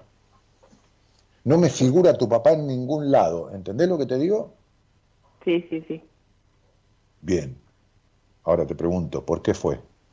¿Por qué es que no me figura en ningún lado? Y porque la, la jefa de la casa era mi mamá. Bueno, perfecto. Listo. No hay función paterna. No la hizo tu madre porque tu madre era entrampadora, era cooptadora, era... Eh, hay una fobia muy, muy clásica que muchas veces tiene que ver con la madre, que es la fobia a las arañas, ¿no? La fobia a las arañas. Tiene, tiene mucho que ver con la madre. Como la telaraña, ahí quedaste entrampada, viste que la, araña teje y, la mosca o el, o el bichito queda agarrado de la telaraña, no se puede salir. ¿Me entendés? Sí. Bueno, vos quedaste entrampada en la telaraña de tu madre y tu padre no hizo absolutamente nada para sacarte de ahí, para desprenderte de esa madre eh, eh, eh, castradora. ¿Entendés? Sí, sí, entiendo. Bien. Entonces, ¿vos fuiste a terapia alguna vez? No, no, no. No. Bien. Y vos conscientemente, ¿no? antes de esta charla, ponele que nunca hubieras escuchado mi programa, tu enojo era con tu mamá, ¿no es así? Sí. ¿Viste? Sí, era con... Claro, entonces vos vas a terapia y la mayoría de los terapeutas se van a pasar hablando de que tu madre, bueno, entendé que tu madre tuvo una infancia jodida, hizo lo que pudo. Y el problema es en partes iguales con tu papá y con tu mamá. Socios, los dos. ¿Está claro esto o no te queda claro? ¿Crees que te lo explique mejor? Te lo explico, ¿eh? con todo gusto. No, no, sí, sí, sí me quedó claro, me quedó claro. Claro. Si vos, si vos y yo vamos a comprar, vamos a, te, paso a buscar ahí por, por Altagracia, te digo, negra, acompáñame, ¿no? Entonces, sí, Dani, te acompaño. Vamos a ir a una armería. Hay, hay, un lugar que hay una armería donde venden armas, ¿no? Este, para cazar. Entonces compramos, no sé, una escopeta.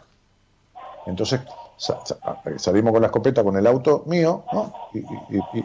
Y, paramos uno en la calle, yo me bajo, vos te casas arriba del auto, y, le, apunto con la escopeta, le digo, dame la guita, la puta que te parió que te quemo, dame la guita, ¿no? Entonces, tipo, me da la plata, se asusta y se va corriendo, ¿no? Entonces yo me subo al auto con la plata y nos vamos y nos compramos cosas, ¿no? Yo te compro, qué sé yo, vestido, no sé, dos botellas de champagne, después nos vamos a cenar, porque el tipo tenía un montón de guita, ¿no? Que no sos cómplice mía. Y sí. Bueno, y no hiciste nada, estabas mirando. Bueno, tu papá miraba como un pelotudo. ¿Entendiste? Sí. Eso no hizo nada para evitarlo. Vos no dijiste, Daniel, ¿cómo vas a, cómo vas a robarle a alguien? No, no, no dijiste. Te asociaste conmigo y te gastaste la guita conmigo. Bueno, tu papá se asoció con tu mamá y te gastó la libertad él fue cómplice en gastarte la libertad. Esto no es para que te enojes con tu padre y tu madre, porque vos tenés... No, no, no, no. No, no, no, no, tenés, por qué, no tenés por qué seguir obedeciéndole a tu padre y tu madre en esta castración que te hicieron. Podría ser lo contrario. Como le dije hoy a, a, una paciente o a alguien que atendí, qué sé yo, no me acuerdo. Vos de, de chiquita, a ver, vos qué qué le das de comer a tu niño ahora? ¿Yo, el, mío? Sí, claro. Eh, lo, verdura, frutas, fideos. Bueno, en general, cuando era más chiquito, al año, año y medio, ¿qué le dabas? Papilla, manzana rallada, le, dabas eso, la papilla Y, y la, sí, la teta, ahí tomando la teta. Bueno, ponele, al año y medio, dos, ya le dabas alguna cosita de comer muy, muy livianita, ¿no? Esas cositas, sí. ¿no? Sí. No das una hamburguesa con papa frita. Bien, muy bien. A vos te dan de comer eso de chica, ¿no es así? Te dan de comer cosas muy livianitas, papilla, manzana rallada, qué sé yo. esas cosas, ¿no? Te da lo mismo. Sí, sí. Bien, ¿vos seguís comiendo eso? Ahora que tenés 32 años, ¿seguís comiendo eso? No. ¿Y por qué, carajo seguís, ¿y, por qué, ¿Y por qué carajo seguís viviendo como te enseñaron a vivir? Con esta retracción, con esta falta de libertad, con esta... Si no comes más esa comida, ¿por qué seguís comiendo ese alimento emocional que te intoxica la vida? Si ahora se te canta la bola de comerte un, qué sé yo qué, una salchicha de tres metros, y, por ahí tu mamá te prohibía comer pancho, ¿por qué no haces lo mismo con todo lo demás? ¿Entendiste? Sí, sí, sí. Claro, ¿por qué sos igual que tu mamá? Esta es la gran pregunta. ¿Por qué sos igual que tu mamá? Porque quería ser igual a mi mamá, pero yo no lo quiero. Bueno, bueno, entonces, agua y ajo, aguantarse y a joderse. Si querés ser igual que tu mamá, aguantarte y joder. Entonces, si querías ser igual que tu mamá, tenés un matrimonio como el de tu mamá. Igualito.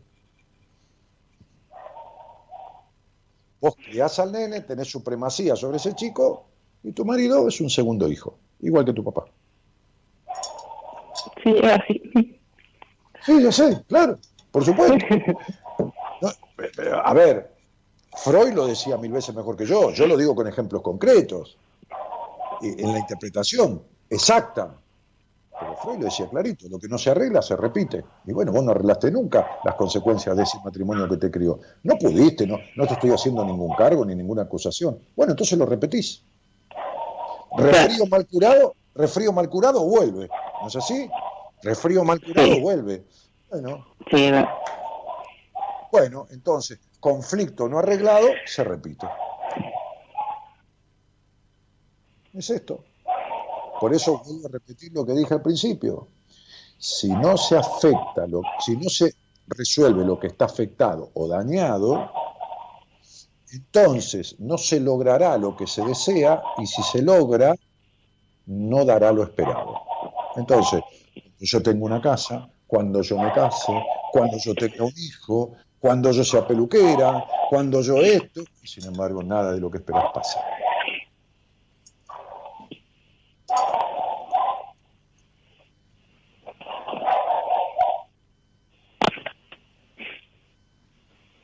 Claro? Clarísimo. Abrí los ojos. Bueno, mi amor, entonces te mando un beso. Ojalá que al darte cuenta haga lo necesario, porque que uno descubre una gotera no lo arregla poniendo un tacho. Va a seguir goteando. Sí, sí. Ok. Algún día decidiste arreglar lo que no está arreglado desde siempre.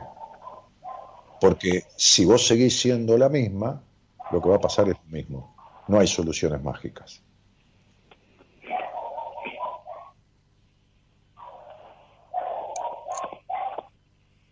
¿Ok? Sí, sí, ok. Gracias, Dani. Ok, chao. Un beso. Otro grande. No te vayas todavía. Atención. Va. Un,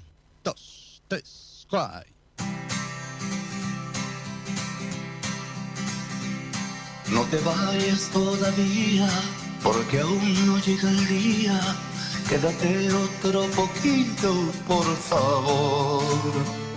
No te vayas, te lo ruego, porque sabes que no puedo resistir un solo instante sin tu amor.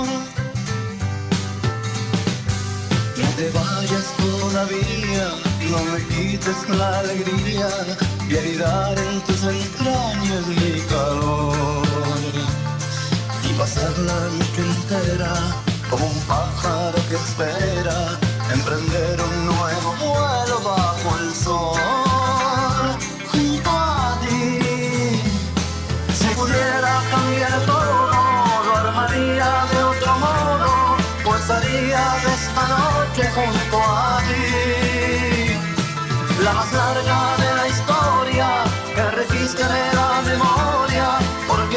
nadie se ha atrevido a amar así, amar así.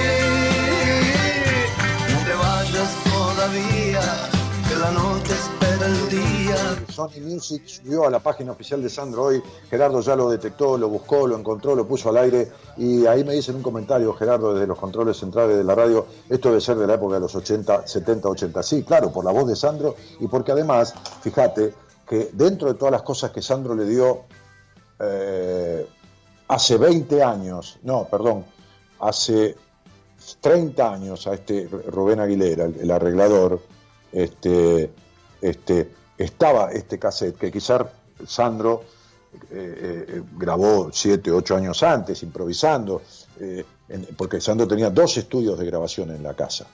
Este, uno más pequeño y otro más profesional, este, y, y- y tenía instrumentos de todo tipo ahí, y, y- y tocaba mismo él, ¿no? Este, algunos instrumentos y, y grababa. Eh, así que estas cosas las viene a descubrir el hijo de aquel Rubén Aguilera, que hoy tiene veintipico de años, es productor, así que han pasado como treinta y pico de años, cuarenta. Esto es de los 80, de los 75, lógicamente, ¿viste? Esto- los instrumentos que se escuchan, todo es de esa época. He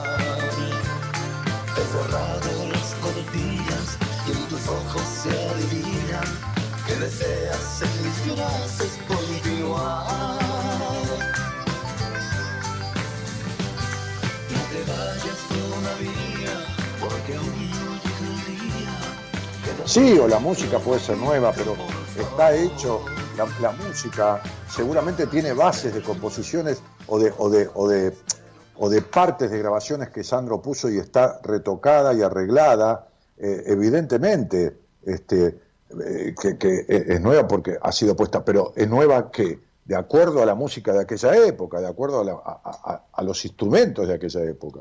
Escuchá y fíjate que, que, que es toda una cosa que parece que todo tuviera 40 años. por favor. No te vayas, te lo ruego, porque sabes que no puedo resistir un solo instante sin tu amor. No te vayas todavía, no me quites la alegría y anidar en tus entrañas mi calor y pasar la noche entera como un pájaro que espera emprender un nuevo vuelo bajo el sol. Bueno, dice Cristina Balada, me mató lo que me dijiste traidora y abandonadora, pero bueno, me quedó eso, me quedó eso en la cabeza. No, es que es así. Cuando quieras saber lo que te pasa con los tipos, vas a tener que enterarte de esto. Ahí esa Sal Cris decía, soy muy, muy, muy duro, te tengo miedo. No, si yo fuera duro, yo a lo que me da miedo, a lo que me da miedo, no, no, no, no, me agarro a lo que me da miedo. Me salgo de lo que me da miedo, qué sé yo, no sé. A ver, cualquier cosa, no sé, te tirarme en paracaídas, no es algo que me guste. No me agarro a, a- ir a tirarme a, paracaídas. ¿Por qué si te doy miedo estás agarrada del programa? Entonces, no te doy miedo, te da miedo a vos enterarte de lo que significa tu vida y las cuestiones, como la piba esa Sofía Cuadrado, que vive dentro de una jaula y que tiene su vida desperdiciada, como le dije, y le dije, por favor, negámelo, pero sé honesta si me decís que no es como yo te digo. Y me acaba de decir, es tal cual me decís. Entonces digo, este, yo, yo no provoco miedo, el miedo es tuyo. Yo, yo no te meto miedo, el miedo está dentro tuyo. Se desencadena el miedo que tenés a través de lo que yo digo. Pero yo no te meto miedo. Yo no puedo ponerle miedo a quien no lo tiene. ¿Entendés? O sea, yo no te puedo hacer hablar inglés si vos no hablas inglés. Ahora, si yo te hablo en inglés y vos me contestás, es porque desencadeno tu capacidad de conocimiento del inglés. Entonces yo no te puedo provocar miedo. Yo no te puedo provocar ira si vos no tenés ira adentro. Tampoco te puedo provocar alegría si vos tenés una profunda tristeza y una auténtica depresión. ¿Cómo hago para hacer reír a un depresivo? Me llega un depresivo. ¿Cómo hago para hacerlo reír? ¿Entendés? No importa lo que le cuente, no importa aunque me cague de risa, no importa que le ponga el cómico más grande del mundo, el tipo no tiene alegría adentro. Entonces, yo no le provoco miedo, ni asco, ni bronca, ni a nadie. Solamente que el otro, a través mío, lo desencadena. Desencadena lo que tiene dentro. ¿Se entiende? Pero eso es así para vos y para mí, ¿eh? Cuando yo discuto con alguien, me enojo para el carajo en, en la vida, no es el otro que me lo provoca, es que yo me lo desencadeno a través de él. Porque yo podría decir, anda a lavarte el culo y me voy y no le doy pelota. Así que ese es tu miedo, el que vos tenés dentro. Es el profundo miedo a vos misma. Porque yo, ¿qué hago en este programa, en la vida, en mi profesión? Lo pongo al otro frente a sí mismo. No le invento nada. Como hoy le dije a una paciente, tal cosa, me dijo, es tal cual. Pero vos te crees que me lo decís porque yo soy Daniel Martínez, o porque esto, o porque lo otro. Porque si yo. No, creo que no. Pero si yo te digo que tenés que comer mierda de gallina, ¿vos comerías mierda de gallina para sanarte esto? ¿Te coincide comer mierda de gallina? No, ni de casualidad. Entonces, ¿ves que no me das la razón porque sí? Me das la razón porque lo que yo te digo te coincide, le coincide a tu alma. Sí, es cierto. Bueno, entonces sería, nadie se enoja ni desencadena odio, ni esto ni lo otro, si no tiene todas esas sensaciones adentro. El miedo es parte de tu vida y vos lo desencadenás a través mío. En este caso. Dale. No te vayas todavía, que la noche espera el día y él no tiene mucha prisa por llegar. He cerrado las cortinas, en tus ojos se adivina que deseas en mis brazos continuar.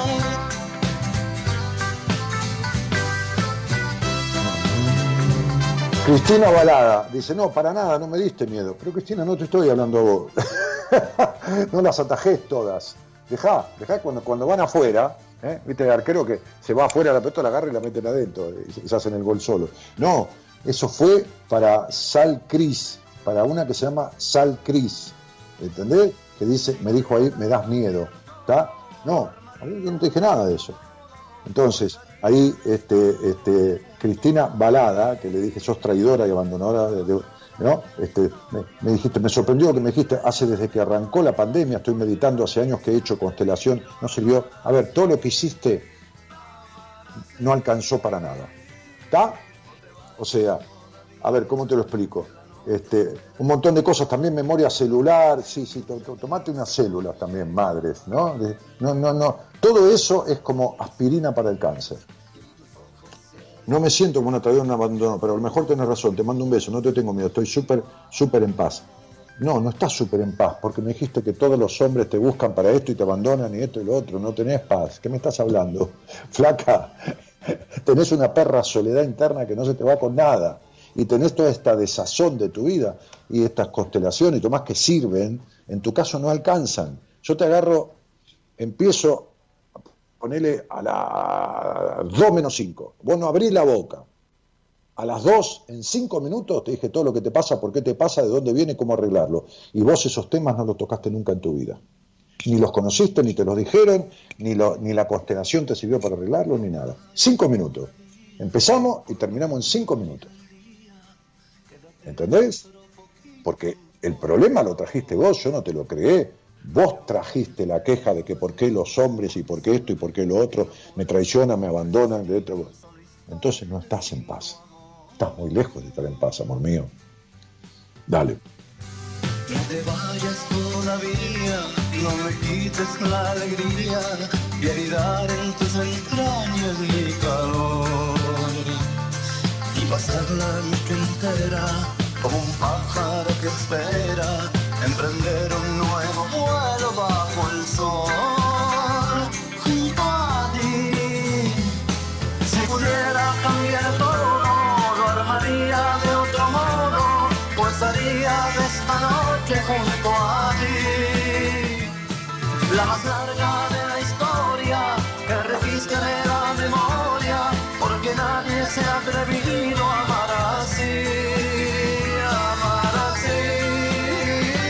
Fíjate, Gerardo, que le metieron coros ahí, porque hay, hay, hay, hay segundas voces atrás, ¿no? A la canción.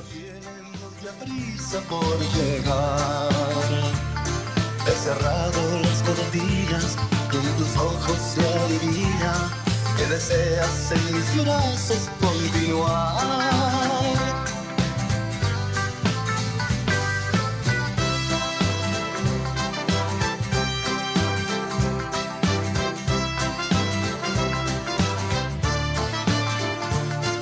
Claro.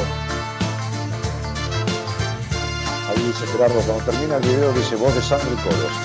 Sí, yo no creo que Sandro le mandara la cinta con coros, a lo mejor sí. Este, pero puede que los coros los haya hecho él, claro, ahí está. El mismo Sandro hizo los coros, claro, claro, no, un animal. O sea, y, y poca gente, yo incluso sabía tanto de, la vida de, tanto de la vida de Sandro, no, no, ta- tantas detalles de la vida de Sandro como que su biblioteca era muy profusa. Este, Leer a los templarios, yo tengo un libro que se llama, que me lo regaló un juez, un juez amigo mío, como yo le decía, un juez pobre, un tipo que juez penal, camarista penal, no tenía ni un mango, no robó nunca nada, ¿no? Una cosa rara, buah. Este ya de estar recontrajubilado, Daniel se llama, eh, Daniel Radaeli, este, y hace años que no hablo con él. Me regaló este libro de la Orden de los Templarios, que es la historia de los Templarios, pero me, llamó la atención que, que- Sandro leyera sobre eso, no, cualquiera puede leer sobre eso, pero que, que- leyera filosofía, sociología, y que leyera historia, y que leyera, y que, y que estudiara en profundidad, como otras cosas, los templarios y los hasta el lenguaje que los templarios inventaron. Eh, cuando estaba por morirse Rubén Aguilera, que vive en, en- Junín o en, ahí en el interior de la provincia de Buenos vino al, sanatorio italiano, al, al hospital italiano, y no podía entrar a verlo, eh, y, le dejó un papel escrito que decía, un abrazo, que estés bien, en lenguaje templario, con los símbolos que escribían los templarios, para que se lo diera el médico a Sandro. Eh, Aguilera en su declaración de una nota que hizo dijo, nunca supe si lo llegó a ver, si lo llegó a ver sabía que era yo el que pasó a verlo, ¿no? Lógico, porque evidente. Este, si pudiera cambiar todo, pues lo haría de otro modo. ¿Qué capo? Dice Cristi. ¿no? Hoy hay más Cristi que... eh, este, si pudiera cambiar todo, pues lo haría de otro modo. Eh, saludos desde Bahía Blanca, dice Silvia Di Chiara. Este, eh, sí, tenés razón, me siento re sola. Es más, vivo sola, hace cinco meses que estoy encerrada con esta pandemia, sola, pero ya no, no, pero ya no reniego de eso, me encanta, me encontré, pero no puedo creer en el amor, ese es el problema, no me puedo aferrar, o tengo miedo de enamorarme, no sé qué. Bueno, tenés situaciones traumáticas no resueltas. A ver si te lo explico. ¿eh? Tenés una hepatitis mal curada, entonces te olés un huevo y te agarra y vomitas, te agarra un ataque al hígado. ¿Está? Viste que la hepatitis, el huevo, las grasas, bueno. Entonces, este, es lo mismo. Entonces, estás, tenés una, no una enfermedad, porque si no te va a está enferma la cabeza. Tenés un conflicto traumático. ¿eh? Ese conflicto de tu historia inicial, que está ya hace, cuando tenías ocho años o nueve, este, este, se transformó en un trauma, porque, porque es un conflicto a repetición. ¿Está? Te escucho hace muy poco, dice Rosario Inés Palazolo. Me encanta, aprendo a vivir con tu programa, poderosa herramienta para mejorar nuestras vidas. Soy de Rosario. Bueno, eh, no, Rosario, ella se llama Rosario.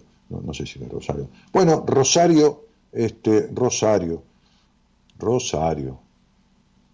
Hablando de decepciones de los hombres, hablando de ser controladora, Rosario. Mamita querida, Rosario.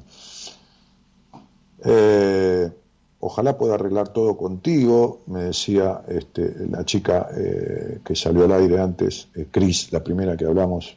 Bueno, qué sé yo, vemos. Me encantás, todo lo que tocas haces luz, dice Graciela. ¿Qué soy? ¿Como un cable de, de, de 220? ¿Que toco, toco hago luz? ¿O soy Tomás Alba Edison, el inventor de la lamparita? Este, Adriana Martínez te escucho de Santiago del Estero. Este, María Luján Álvarez, colorista de Solani, muy bueno el programa, sigo escuchando y reflexionando, de chiquita siempre quise ser peluquera y me encanta mi profesión, pero debido a mis conflictos estoy entancada en todo, pero tengo la esperanza de que vos puedas empezar a resolverlos, pero yo te atendí a vos, o, o no te atendí. Creo que te atendí en una entrevista, creo que sí, y quedamos en vernos, pero creo que incluso después de la entrevista, en cosas que me pusiste en el mail que te mandé, que mejoraron, y, y bajaste ciertas tensiones, o, buah, ya te veré y te trataré y saldrás de esto como la mejor. Quédate en paz. Bueno, hola, buenas noches. Hola, buenas noches, Daniel. Querido, ¿cómo te va, campeón? Muy bien. Bueno, este, ¿y, y de dónde sos, Tigre? Eh, de Misiones. De Misiones. Eh, y, y, ¿Y con quién vivís? Es, eh, ahora solo, porque me estoy divorciando y bueno, estoy viviendo solo. ¿Y cuánto hace que estás este, en pareja, casado, qué sé yo? Y estuve casado 15 años. Mira vos. Eh, y, y- y tenés algún par de pibes? No, no, eh, no, no tuvimos chicos. No tuvieron. Bueno, este, por, por deseo, o mejor dicho, por deseo de no tenerlos o por algún impedimento. Eh, no, eh, no eh, siempre quisimos, pero no se dio. No se dio porque tenían sexo y ella no quedaba embarazada o porque al final fueron al médico y les dijo que tenían ciertas imposibilidades pero nunca pudieron solucionarlo.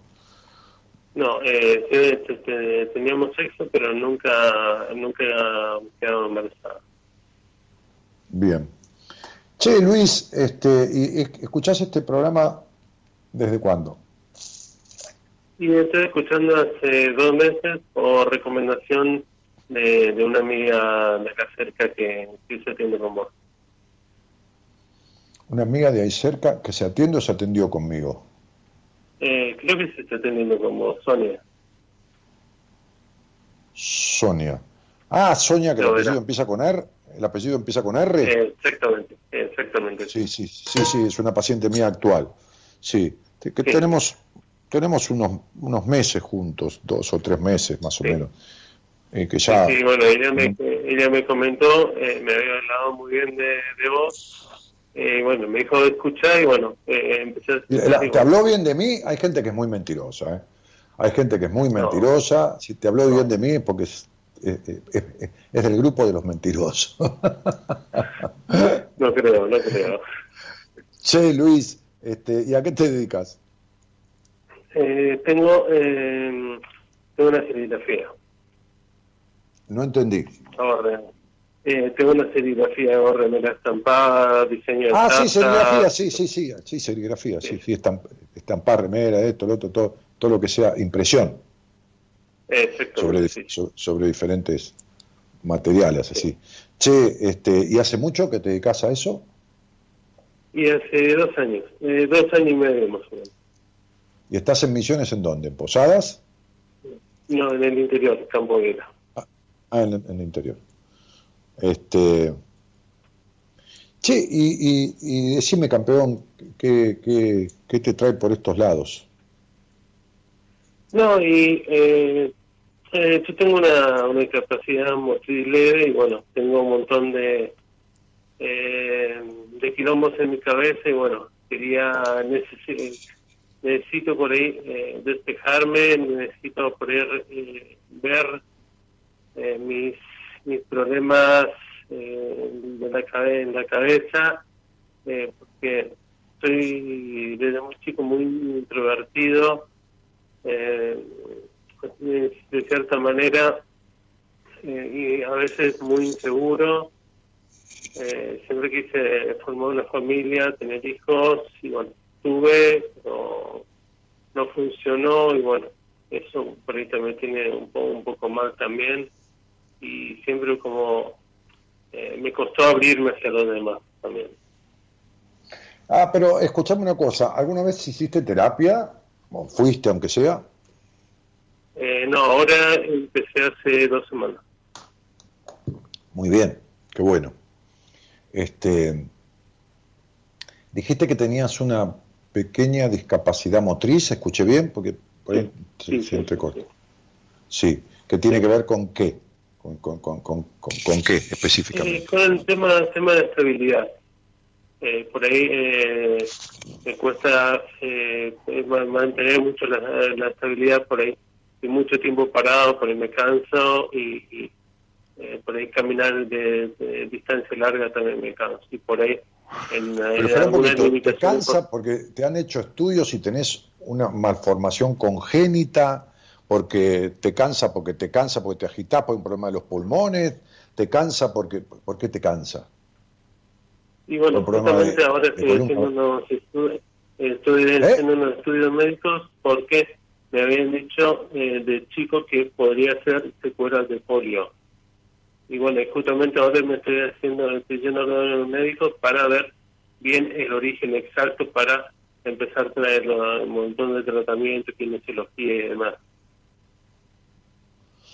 Mirá, primero hacete ver con análisis exhaustivos de toda índole, ¿no? Arrancando por, por, las rutinas comunes de sangre y orina, tomografías computadas, estudios este, cerebrales, neurológicos, todo. Hacete ver por afuera, por adentro y por los cinco costados. Porque lo que vos no tenés ni tuviste nunca es estabilidad emocional. Eso olvídate. Lo que nunca tuviste es estabilidad emocional. Lo que, de la misma manera que nunca tuviste una sana protección paterna. De la misma manera que todavía estás metido en tu madre. Todavía estás metido en tu madre. Todavía sos el hombre aniñado, controlador, desconfiado, eh, eh, posesivo, discutidor, demandante, propio de un niño. ¿Me comprendés, campeón? Sí. Bien. Entonces, la verdad que es difícil que un niño tenga hijos. Entonces, en tu hogar, que no faltó lo necesario materialmente, no faltó una cama, una comida, un poco de agua caliente para bañarse, ¿no? Lo que faltó fue la protección emocional del padre y lo que hubo es una madre tan infeliz. ¿Vos tuviste hermanos? Sí, tengo una hermana. Bien. ¿Vos fuiste el elegido de tu mamá? Y en cierta manera sí. Sí, de la única manera. Si tu mamá, con toda su infelicidad, pudo elegir un poco a alguien o darle un poco a él, fue a vos. ¿Y quién fue el elegido de tu papá? ¿Nadie o tu hermana? Y eh, más mi hermana. Bien, perfecto. Ok. ¿Y tu papá y tu mamá siguieron juntos? Vos tenés 41 años. ¿Siguieron juntos o en un momento alguien se rajó? Eh, no, eh, mi papá falleció hace 5 años y mi mamá vive acá cerca. Bien. ¿Y tu mamá siempre fue esa mujer así, apagada, o, se encendió después que se murió tu papá? ¿O está peor? No, eh, siempre fue así. ¿Eh? Siempre fue así. Bien.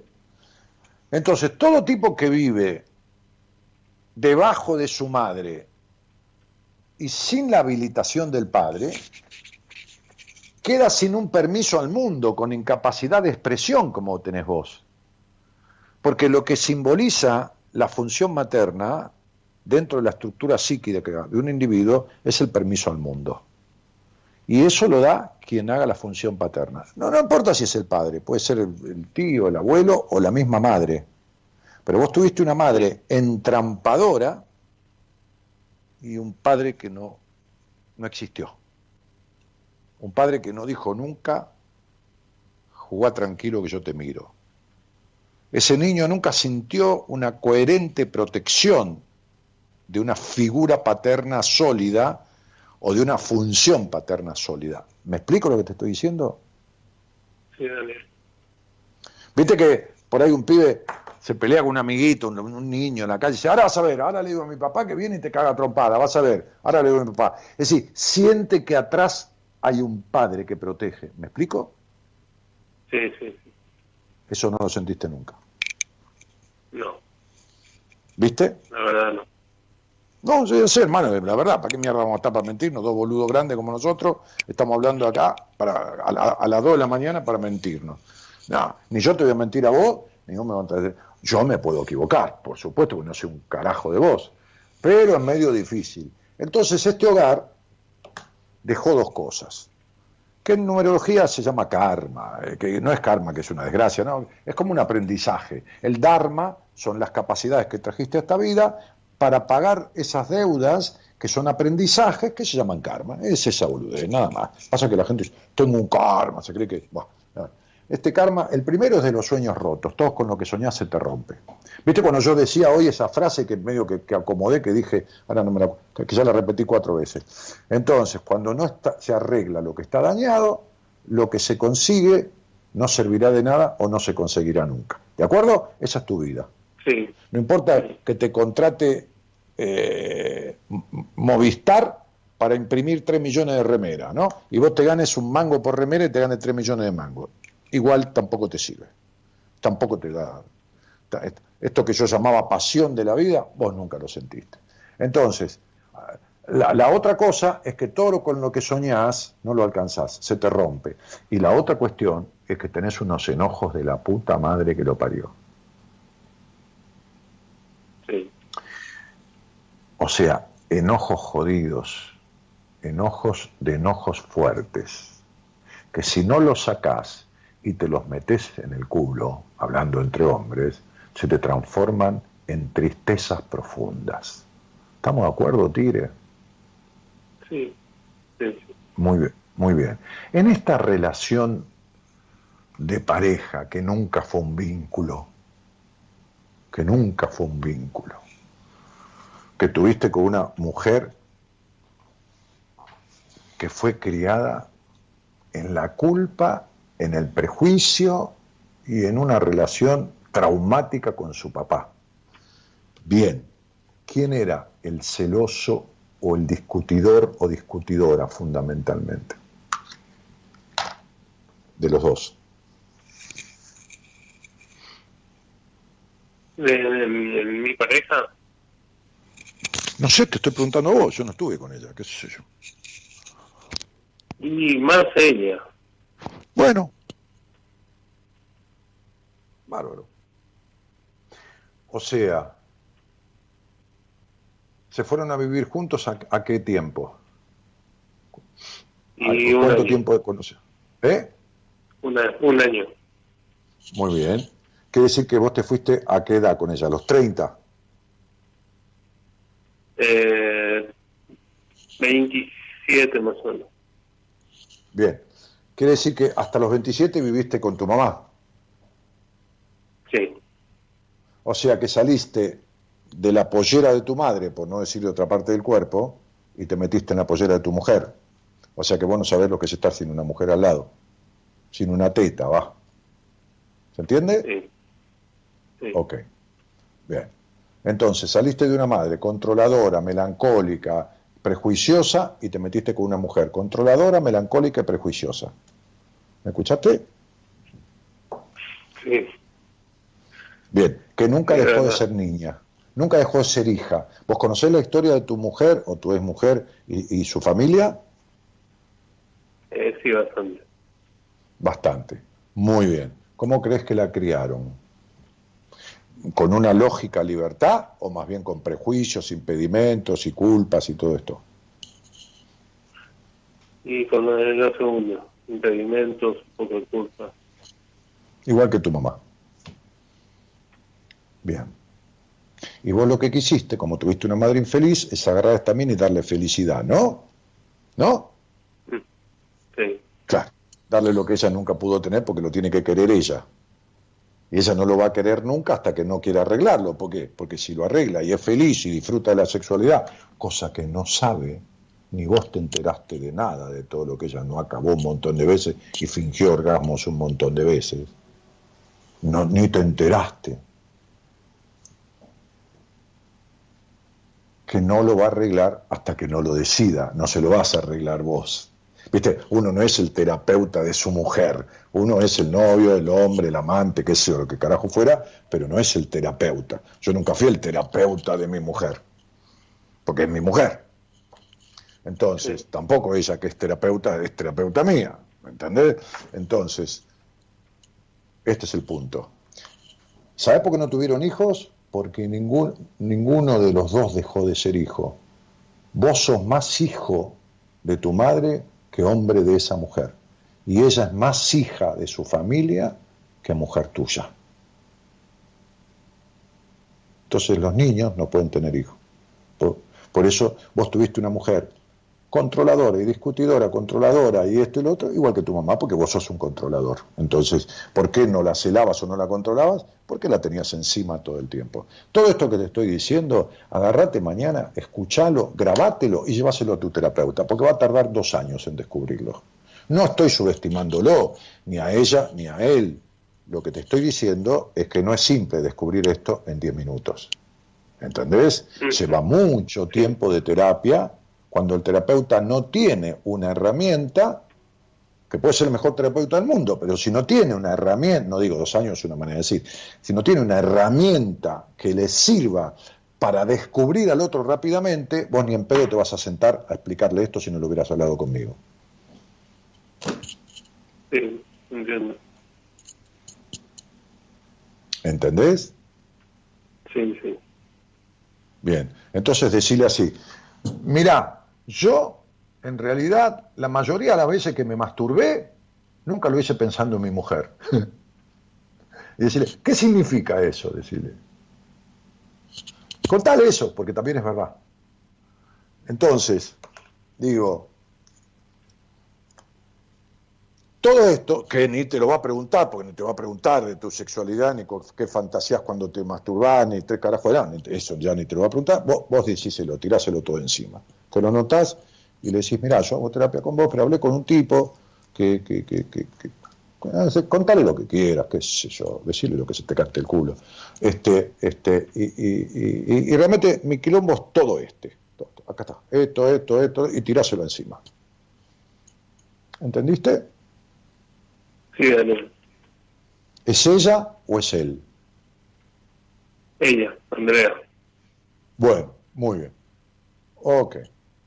Bueno, bárbaro. Entonces, que Andrea se haga cargo de este quilombo tuyo. Y fíjate, en dos, tres o cuatro meses, más o menos cinco, cómo vas saliendo de esto, cómo cambian actitudes, cómo te podés expresar, cómo baja esto que hoy parece que es el día de la insatisfacción, cómo baja esto que, que no tenés pasión por nada en la vida, lo mismo que las otras dos oyentes, hoy es un día de esto, pero no importa, viste que nada te apasiona, no te vuelve loco nada, ¿no? O sea, ese vacío que tenés, ¿no? ¿Entendés? Entonces, digo, claro, sí, sí, yo sé. Entonces, digo, este, si no, si pasaron tres, cuatro meses, y esto, bueno, conversamos, bueno, vení la semana que viene, cuando termina la sesión, te dice Andreita, esto, rajate, rajate de ahí, ¿entendés? Si querés me des a mí, si no, me hace falta. Mirá, este, eh,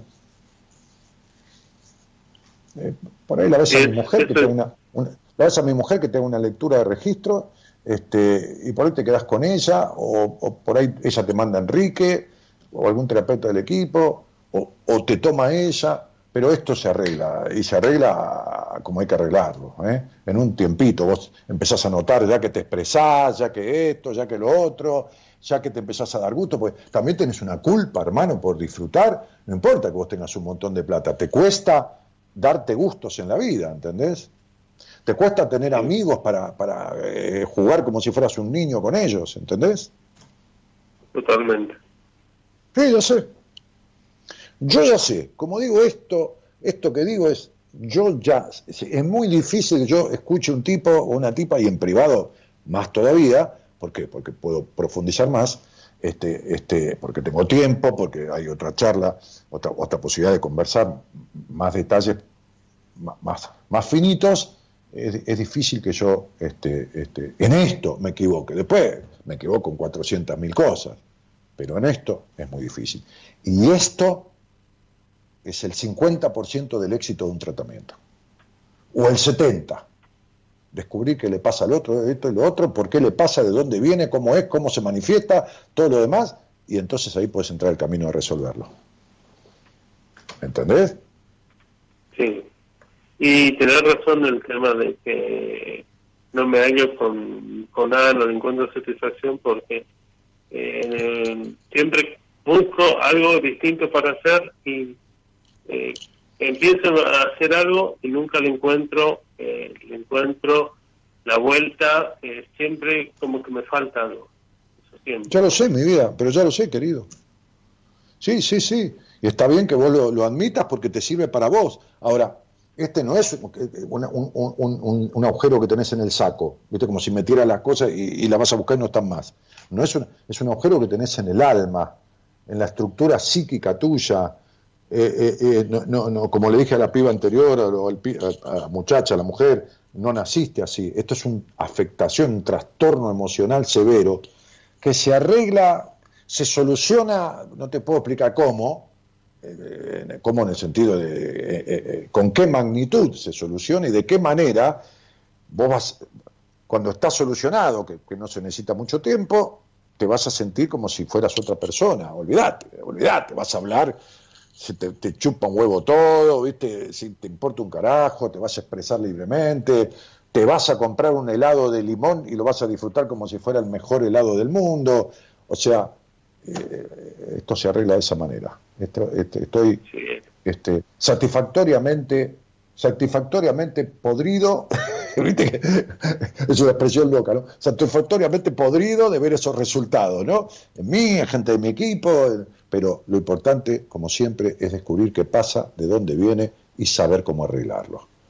Si estas tres cosas no están juntas, no hay Porque, manera. me- sí, sí, la- porque eh, no, el divorcio no, no, no, definitivo no salió todavía y yo o sea, veo que estoy necesitando liberarme algunas cosas mínimas estoy viendo entonces tra- estoy tratando pero eh, desde el punto de vista así como me decís eh, no lo pensé pero sí, tenés razón y bueno eh, mi deseo Eh, te ah, eh, mirá, es te, te voy a decir esto, pibe, pibe, escúchame, vos tenés 40 años, yo soy un hombre ya.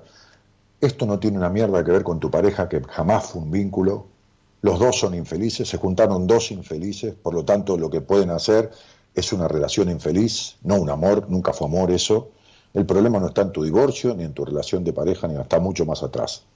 ¿Entendiste? Antes de conocer a esta mujer, vos eras un tipo vacío existencialmente, este, insatisfecho, no te podías exp- expresar, no disfrutabas de la vida, tuvieras lo que tuvieras y no tenías pasión, antes de conocerla. Así que lo de ella es una anécdota en tu vida, no tiene una mierda que ver con todo esto que te pasa. ¿Está claro? O sea, no gastes plata en terapia hablando con Andrea de que tu mujer y el problema de, de que soñaste con la familia. Vos no podrés ser el, el padre, el, el hombre de ninguna mujer porque vos sos el hombre de tu mamá. ¿Está claro? Vos te podés casar con una mina, pero no podés ser el hombre de esa mina, pues sos el hombre de tu mamá. ¿Me entendés, macho? Explícale esto a Andrea. Si Andrea, tenemos que resolver el Edipo que tengo con mi madre y la culpa por ser feliz porque tuve una madre infeliz.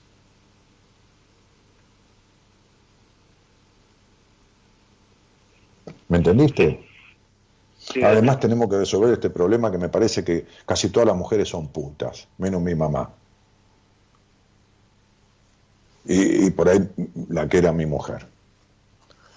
Este problema de prejuicios que tenés, porque naciste en un hogar prejuicioso. Bueno, macho, más no te puedo decir, te describí toda tu vida, ¿viste? Así que ahí tenés. Pero si esto no lo arregla o no empieza a tener visos de transformación, no cambio, porque cambio hiciste 70 millones en tu vida. En 3, 4, 5 meses, chau Andrea, que tenga suerte porque no sabe nada. ¿Está claro? sí Daniel Chau Tigre.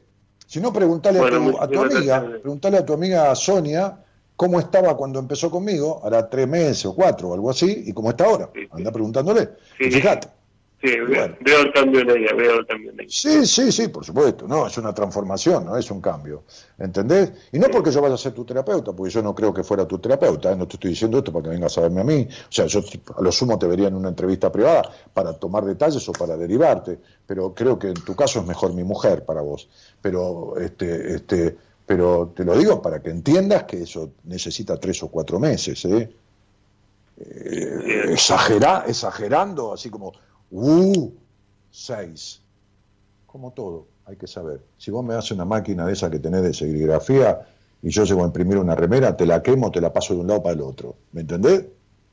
Porque no sé ni de qué mierda se trata. Bueno, Sé de qué se trata, pero agarro esa máquina y me la pongo de sombrero. No tengo ni la más puta idea. Bueno, yo de esto sé un paquete. Un montón. Claro. bueno Tigre, te mando un abrazo, querido. Que bueno tengas Daniel un abrazo grande y muchas gracias Chao, hermano. Chao. chau chau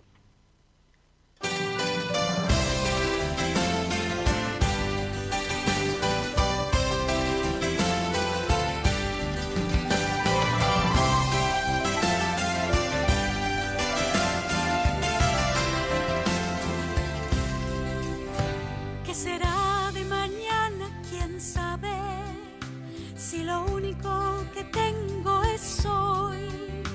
Dejaré ya de hacer tantos planes, vivir el presente será mi misión. Te diré lo que nunca te he dicho, dejaré libertad el corazón.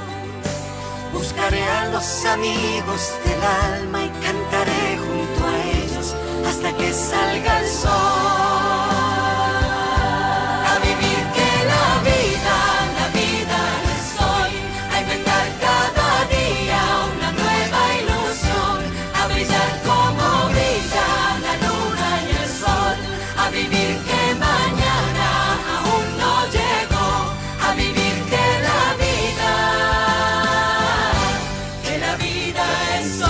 Eso, Gerardo Subirana y su alta escucha para ir programando temas que tienen que ver con lo que está pasando en el programa. Rosario Inés Palazolo dice, ¿por qué me haces ese comentario? Mamita querida, qué genio. Ah, porque le dije, hablando de estructura, de control, de vacío y de decepciones, ¿no? Ella que decía que con el programa aprende y va solucionando cosas. Y, y- y claro, le di en, el arco, no, le hice un gol de media cancha. Dice, qué genio, hermoso programa. Me recomendó una amiga psicóloga que escuche tu programa. Soy un caso serio. Gracias por tu palabra. Sí, Rosario, discúlpame, esto que a vos te pasa sola no lo arreglas ni en pedo. Tampoco con tu amiga psicóloga, porque o es tu psicóloga o es tu amiga. Y como ya es tu amiga, no puede ser tu psicóloga. Entonces, este, a lo mejor fue paciente mía. No sé de dónde sos ni nada, pero puede que sido paciente mía, esta amiga psicóloga también, o sea, oyente del programa. Buenas noches, tantas noches compartidas, te escucho de 2004, dice Antonio Isabel Sandoval, si mal no recuerdo, en Radio del Plata. Sí, no, 2004 estaba en Radio América, 2006 estaba en Radio Plata, hasta 2013. Desde Rawson, Chubut, pero nacida en Chaco, dice. Eh, y, Graciela Lisa de Roda dice, qué lindo coincidir en este universo con vos. Daniel, pronto te veré, como siempre impecable tu programa, felicitaciones. Liliana Arroyo dice, Dani, te quiero desde Santa Fe. Viviana Díaz aplaude por la charla recién. Hermoso programa de hoy, como siempre. Rodrigo Reguero que aplaude. La vida es hoy, dice el amigo Gerardo Subirana ahí con este tema. Mirta Luján Moya, que también aplaude. Este, y- y Lilu, que dice, Dani, te saludo por aquí, te mando un beso, me sirvió un montón la entrevista con vos, reflexioné mucho sobre muchas cuestiones vinculares y terminé el libro que me mandaste, que le lea, ahora me falta el otro, casi estoy terminando la tarea. Bueno, Lilu, se ve que hemos quedado en que yo te iba a atender. Acordate, escribime, anda despacio con esos libros y escribime en la fecha aproximada que yo te di, a ver si podemos arrancar. Este, Zapó, la pegaste, dice, atiende de forma online también, dice María Belén, respondiéndole a Silvia. Sí, yo atiendo de forma online, atiendo gente de diferentes lugares del mundo, pero toda la vida atendí online. No, ahora porque hay pandemia. Antes atendía a algunas personas personalmente, pero la mayoría, como el programa llega a todos los lugares, son de lejos. Entonces. ¿qué capo? ¿Sos el mejor, Dani? No, soy el mejor que vos conocés. Hay otros que son mejores. Bueno, señoras, señores, este, si tuviera en Buenos Aires y decía, iría a hacer terapia conmigo, dice Silvia Di Chiara, que se está escapando como una anguila en un tarro de grasa, porque, porque si entra a mi página web que dice este, este, danielmartinez.com.ar, vas a ver que hice entrevista, que son a distancia y que tengo pacientes desde, desde en este momento desde eh, Ecuador hasta, eh, ¿cómo se llama? Hasta Australia, Melbourne, Australia. Así que fíjate, pasando por Jujuy, eh, el sur del país, Ushuaia, tengo una paciente de Ushuaia, este, así que, ¿qué querés que te diga? Bueno, eh, Gerardo Subirana, gracias por este tema y por los que has elegido. Nos estamos yendo. Mañana está el señor Pablo Mayoral, licenciado en psicología y astrólogo, que es miembro del equipo de profesionales del programa. Gerardo, dale una puntita más y nos despedimos.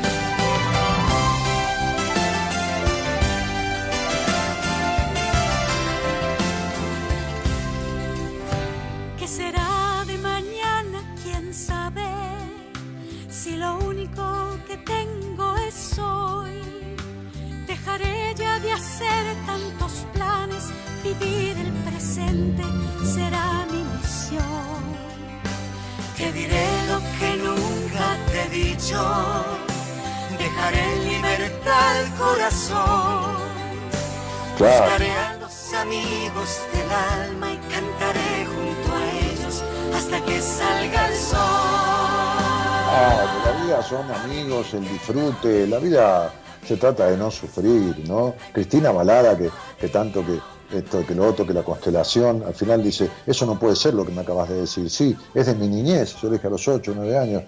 tal vez fui hija sin amor. Sí, fuiste hija sin amor. Sos un ídolo. Sí, viste que no tenés arreglado un carajo. Las constelaciones, la, qué sé yo, el sistema celular, que sí, no sirve.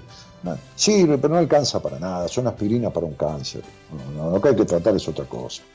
Bueno, che, el señor Gerardo Subirana en la operación técnica que ha vuelto, estaba medio enfermito, pero ya está, ¿eh? ya está en carrera, ya sanó, ¿eh? está, ya está. Este, este, le mando un abrazo grandote y todo mi cariño y la alegría de que haya vuelto. Este, este con, mucha hidalguía, Javier Martínez lo, suplió en su ausencia, muy buen operador, Javiercito también, este, pero Gerardo lleva este programa, es el operador que más ha operado en buenas compañías en todos los 27 años del, programa. Y en la, en la producción, este, en la producción está el señor Comito, ¿eh? Gonzalo Comito, ¿eh? este, un personaje Gonzalo. Así que nos estamos yendo junto con Gerardo, junto con Gonzalo. Mañana habrá más buenas compañías de la mano de, alguien de mi equipo, de un psicólogo de mi equipo, ya dije, Pablo Mayoral. Y yo volveré recién el lunes. ¿eh? Este, si Dios quiere y ojalá que quiera. Así que un buen mañana, la vida es hoy, como dice la canción, este, alguna cosa hay que prever, porque hay que tener la guita para pagar la factura de luz que va a venir, pero no se puede controlar todo este, y la vida es hoy. Buenas noches a todos, muchas gracias por la compañía, muchas gracias por estar, un cariño grandote, en serio. Chao, chao.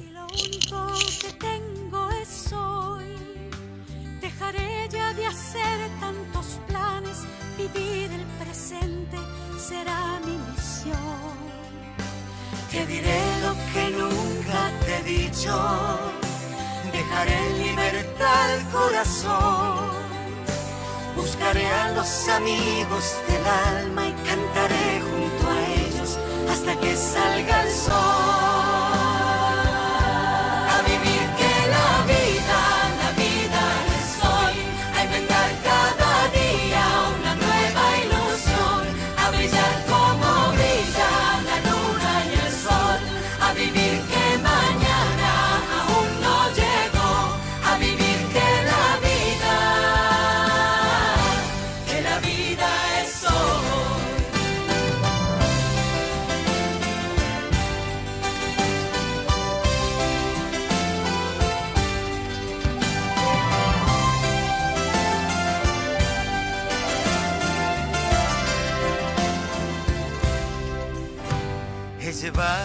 Pasado a cuestas, he dejado de ser el que soy. Viviré lo que nunca he vivido, desde hoy mi destino será solo por hoy. Te daré lo que nunca te he dado, te pondré flores en el balcón, dejaré los problemas a un lado y hasta que amanezca esta canción.